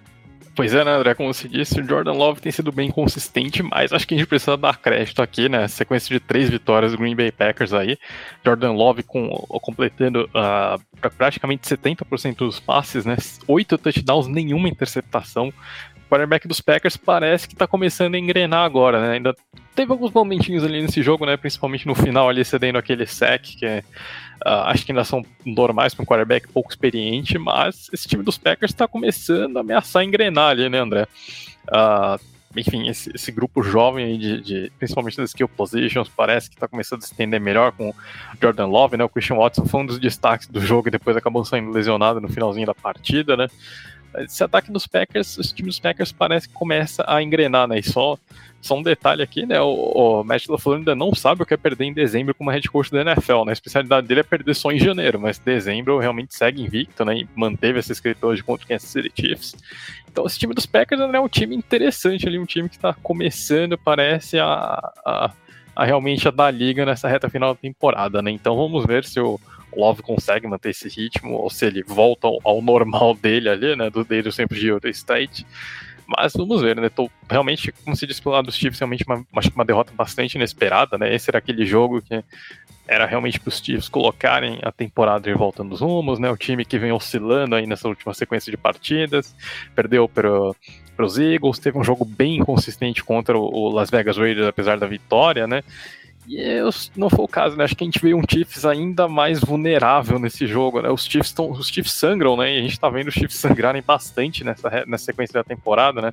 Nos últimos cinco jogos, os Chiefs têm um retrospecto negativo, né? apenas duas vitórias ali contra Dolphins e Raiders, derrotas contra Broncos, Eagles e Packers, e hoje a gente viu mais desse Kansas City Chiefs vulnerável, né? A gente até tava comentando um pouquinho depois ali do, do final da gravação do primeiro bloco, como que esse time dos Chiefs carece de talento é, nas skill positions, além do Travis Kelsey, né? E, de novo, acho que a gente viu um pouquinho disso, né? O Isaiah Pacheco realmente ainda dá uma contribuída ali, mas é, é muito, muito pouco, né? Pro, pro Mahomes ter que carregar só esse peso todo sozinho. Uh, o Marcus Valdez Scantling ele teve no final do jogo, né, envolvido nos lances polêmicos, mas realmente é, é, um alvo muito pouquíssimo confiável. Uh, o Rush Rice pelo menos está conseguindo se firmar um pouquinho ali, mas realmente é, ele é um bom, acho que é um wide receiver 2 intermediário assim ainda, né? Long, muito longe de ser um, um wide receiver 1 que esse ataque dos Chiefs precisa. Então realmente está faltando bastante talento para ajudar o Patrick Mahomes ali. E, e, essa falta de talento agora a gente está vendo que está tá começando a pesar bastante para os Chiefs nessa sequência da temporada, né? Ah, então acho que Kansas City precisa se reinventar ali e o Andy Reid provavelmente vai ter que tirar alguns coelhos da cartola para fazer como ele fez no ano passado, né? Conseguiu transformar os limões numa limonada no, é, naquela reta final do ano passado. Esse ano para o problema parece ser tão grande ou até maior, né? Mas enfim, né? Sobre o jogo em si, acho que é, a, gente, a gente viu os Packers controlarem durante boa parte da partida, né? Abriram, um, conseguiram um touchdown logo no primeiro drive, depois no segundo drive de novo um touchdown ali, o primeiro do Jordan Love para Christian Watson, e os Chiefs conseguiram dois drives, dois drives bem longos, né? Os Chiefs tiveram praticamente é, tiveram um drive de 7 minutos, depois outro de 8, né? Os Chiefs basicamente controlaram controlaram uma boa parte do relógio nesse primeiro tempo. Só que os dois drives terminaram em field goals em cima de sacks, é, gerados por sacks no Patrick Mahomes, né? Mahomes sofreu três, é, foi bastante destacado isso na transmissão, né? O Mahomes sofreu três sacks na red zone nesse, é, nesse primeiro tempo, né? Basicamente, o quarterback menos sete sacks na red zone, mas foi um problema para os Chiefs nessa partida, né? A, a, linha ofensiva acabou cedendo, acabou cedendo esses sacks, acabou também uh, tendo alguns problemas de, de, de indisciplina, então a gente está vendo um Kansas City Chiefs acho, cometendo erros que nós não estávamos muito acostumados a ver ali. Né? A gente está vendo realmente rachaduras naquela armadura impenetrável do Kansas City Chiefs. Mesmo assim, né, o time voltou bem ali do, do intervalo e conseguiu com o, o Pacheco notar um touchdown ali para diminuir, diminuir, diminuir a diferença. Teve a chance de empatar o jogo ali na conversão de dois pontos, mas que uh, o próprio Pacheco acabou sendo parado. E os Packers responderam imediatamente ali com o o Jordan Love conectando, conduzindo um belíssimo drive, né? Uh, uma quarta para um ali que o Matt LaFleur decide arriscar no meio do campo. O, o, Love faz um passe totalmente desequilibrado ali com pé de apoio praticamente praticamente sem conseguir firmar o pé de apoio, ele acerta um, uma belíssima bola de 33 jardas pro, uh, pro, pro Romeo Dalbs no meio de três jogadores dos Chiefs, né? Uma recepção fantástica, um passe espetacular ali, né? Uma belíssima combinação da dupla. E aí logo em seguida o Love acerta outro passe parecido ali, né? Que ele coloca a bola no, no, segundo andar totalmente desequilibrado ali, mas ele consegue colocar a bola no segundo andar para o Christian Watson subir e marcar o segundo touchdown dele. E ali acho que os Chiefs sentiram, os Chiefs, acho que esse foi um baque para os Chiefs, né? Os Chiefs até conseguem o touchdown na sequência ali com, uh, com o Noah Gray, mas aí é, os Packers realmente não dão, não, não mais espaço para os Chiefs. Né? Os Chiefs têm a bola para virar o jogo, mas acabam sofrendo no train out. Uh, e os Packers conseguem responder com o field goal ali do, do Anders Carlson. Né? O, o Jordan Love acaba cedendo um sec um pouquinho infantil ali no, no finalzinho do drive, mas que mesmo assim o Carlson consegue converter o field goal apesar da, da, dessa perda de jardas no finalzinho da campanha. E aí a bola volta para Kansas City, que pode, de novo né, tem precisa de um touchdown para ganhar a partida. E a gente vê o o, o Mahomes acaba sendo interceptado ali numa belíssima jogada do Christian Nixon, né? Essa é precisa ser dito, né? Ele acompanha direitinho o Sky Moore ali no lance e consegue cortar o passe do Mahomes, então aquela interceptação que é muito mérito do, uh, do, do cornerback. E aí a bola volta para os Packers que conseguem um, um field goal absolutamente crucial, né? Que coloca, além de, além de queimarem uma boa parte do relógio, né? Gastar em todos os três timeouts dos Chiefs, os Packers deixam o jogo em oito pontos de diferença, né? Então, crucialmente, os Chiefs precisam de um touchdown e uma conversão de dois pontos para ganhar o jogo. Recebe a bola de volta com um pouquinho mais de um minuto no cronômetro e sem timeouts, né? A gente sabe que o Mahomes consegue transformar isso em pontos, mas é, de novo, né, é muito difícil você confiar que isso aconteça todas as vezes, né? Ah, e aí, André, como você disse, né, a arbitragem acabou, principalmente nesse último drive, chamando bastante atenção e pelos motivos errados, né? Primeiro, a gente tem um, um, um, unnecessary, um unnecessary offense ali do, do Jonathan Owens, né, os nossos Simone Biles ali, que acaba Uh, tendo um contrato absolutamente normal com o Mahomes ali, mas que a arbitragem inventa, né? Inventa uma falta ali. Se o Fábio estivesse aqui no segundo bloco, certamente teria algum comentário sobre quarterbacks midiáticos, mas uh, essa foi aquela penalidade realmente que acho que só mesmo no, o Mahomes ganhou basicamente na base do nome ali, né? E aí logo. É, em seguida a gente tem um, lance bastante confuso ali, né? Que o, o Rashid Rice acaba sofrendo um fumble que depois acaba sendo revertido ali pro. Uh, acaba sendo revertido em um down by contact, né? Nisso, o, no, meio do, no meio do lance, o, o Pacheco acaba sendo expulso por uma agressão. Então, enfim, uma zona completa, mas que a bola segue com os Chiefs. E aí a gente tem o segundo lance polêmico, né? O, o Mahomes tenta uma bola longa ali pro, pro Valdez Scantling, que ficaria na beira da end zone. E aí ele sofre uma interferência muito clara ali do, do Valentine, né? Eu acho que mais claro que aquilo impossível, ele praticamente abraça o Valdez Scantling praticamente um segundo inteiro antes da bola chegar. E aí a arbitragem aplica a boa e velha lei da compensação ali, não marca o lance. E no fim das contas, os Chiefs não conseguem, uh, não conseguem encontrar a endzone, né? O Mahomes até tenta mais uma sequência de passes longos, mas dessa vez não dá certo. A Hail Mary ali no último lance acaba ficando por isso mesmo. E os Chiefs sofrem essa derrota bastante inesperada pro, uh, pro Green Bay Packers, né? Então, André, implicações sérias, né? Implicações interessantes. O Green Bay Packers colo se coloca ali no bolo dos playoffs da, da NFC, né? Agora chega nos 50% de aproveitamento. Nesse momento, os Packers são o dono da seed número 7, né? Estão empatados ali em campanha com é, o, o, rival de divisão Minnesota Vikings e com o Los Angeles Rams e com o Seattle Seahawks. Então vai ser bem interessante ver como que esse bolo ali da, é, da NFC se resolve, mas os Packers estão vivos na briga agora com a sequência de três vitórias. E os Chiefs, André, como você disse, se complicam um pouquinho na briga pela seed 1 da NFC, né? A divisão, obviamente, está muito bem encaminhada, né? Até porque Uh, com, a, com, a, derrota dos Broncos, né? Uh, deu uma ajuda para os Chiefs, né? Acho que é bom de destacar que se os Broncos ganham o jogo, até a FC West ficaria embolada, né? Os Broncos ficariam apenas um jogo do Kansas City Chiefs e com um confronto direto empatado, né? Então seria interessante até mesmo dentro da FC West. Mas com a derrota dos Broncos, pelo menos os Chiefs têm a vida um pouquinho mais tranquila dentro da divisão, ainda tem uma boa gordura ali de duas vitórias. Mas realmente na briga pelo Seed 1, os Chiefs acabam se complicando um pouquinho, né? Uh, os Jaguars ganhando amanhã abrem um jogo para os Chiefs e os, os Jaguars ficam 7-2 dentro da conferência, então iriam para Seed 1 passando Ravens e Dolphins, né? então vai ser bem interessante. Uh, e os Chiefs ficam realmente um jogo atrás dessas três equipes, né? E aí gente, os Chiefs já entram naquele, ter, naquele território que o time precisa torcer por combinações de resultado, né? Tem vitória no confronto direto contra os Jaguars. Uh, então, pelo menos, acho que tem esse positivo ali. Uh, não enfrenta os outros dois times, né? Então a gente. É, mas realmente os Chiefs já passam dependendo de resultado de outras equipes, né? Então é, acho que não é uma situação muito confortável de ficar. Mas de qualquer forma, acho que é, os Chiefs estão estão oscilando bastante, estão oscilando muito, tropeçando bastante. Acho que não é aquele Kansas City, aquele Kansas City Chiefs que a gente está acostumado, né? Como a gente comentava no off ali antes de, antes de, ao final do primeiro bloco, tá com cara de que o Kansas City Chiefs, a escrita do Patrick Mahomes de, de, de 100% de, aprove de, de aproveitamento de aparições de final de conferência na carreira, talvez seja quebrado esse ano. Mas é um Kansas City Chiefs muito vulnerável, acho que é o mais vulnerável que a gente já viu na era Mahomes. Assina embaixo, até porque, principalmente nesses últimos jogos, né, em que Kansas City soma três derrotas e duas vitórias nos últimos cinco jogos, por exemplo. A defesa deixou de ser tão dominante como vinha sendo no início da temporada e vinha disfarçando, pelo menos, ou compensando as lacunas do ataque, né? Que a gente está sempre comentando aqui que o Mahomes é ótimo, mas pode fazer milagres só até certo ponto, né? A falta de armas está cada vez mais mostrando as caras. E, inclusive o Tark Hill, né? Que não foi problema na conquista do título em 2022, dessa nessa temporada está cada vez mais evidente a falta que faz. E assim que acabou a partida, inclusive lançou um emoji pensativo no Twitter e já está dando o que falar por lá também.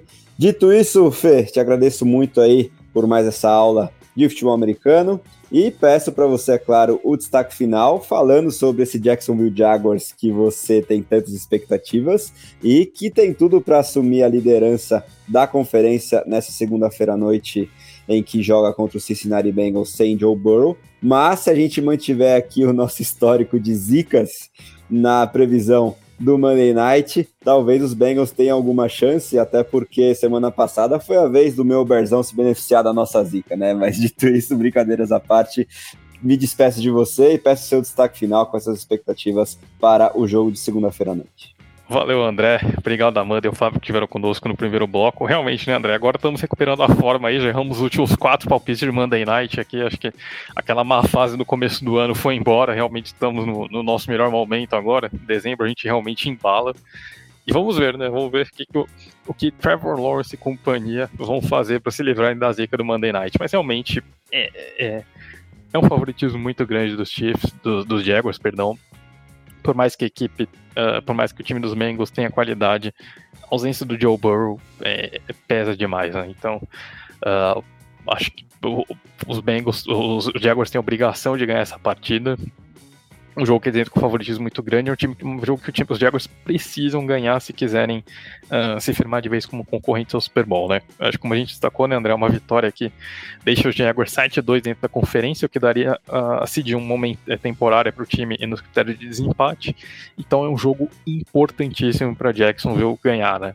Os Jaguars têm um confronto direto Uh, contra o Baltimore Ravens daqui a duas semanas. Então, uh, obviamente, ganhar esses jogos contra Bengals e Browns em sequência seriam absolutamente vitais ali para esse possível showdown pela, pela Seed 1, né? Então, um jogo absolutamente vital para os Jaguars e um jogo teoricamente fácil sem o Joe Burrow, né?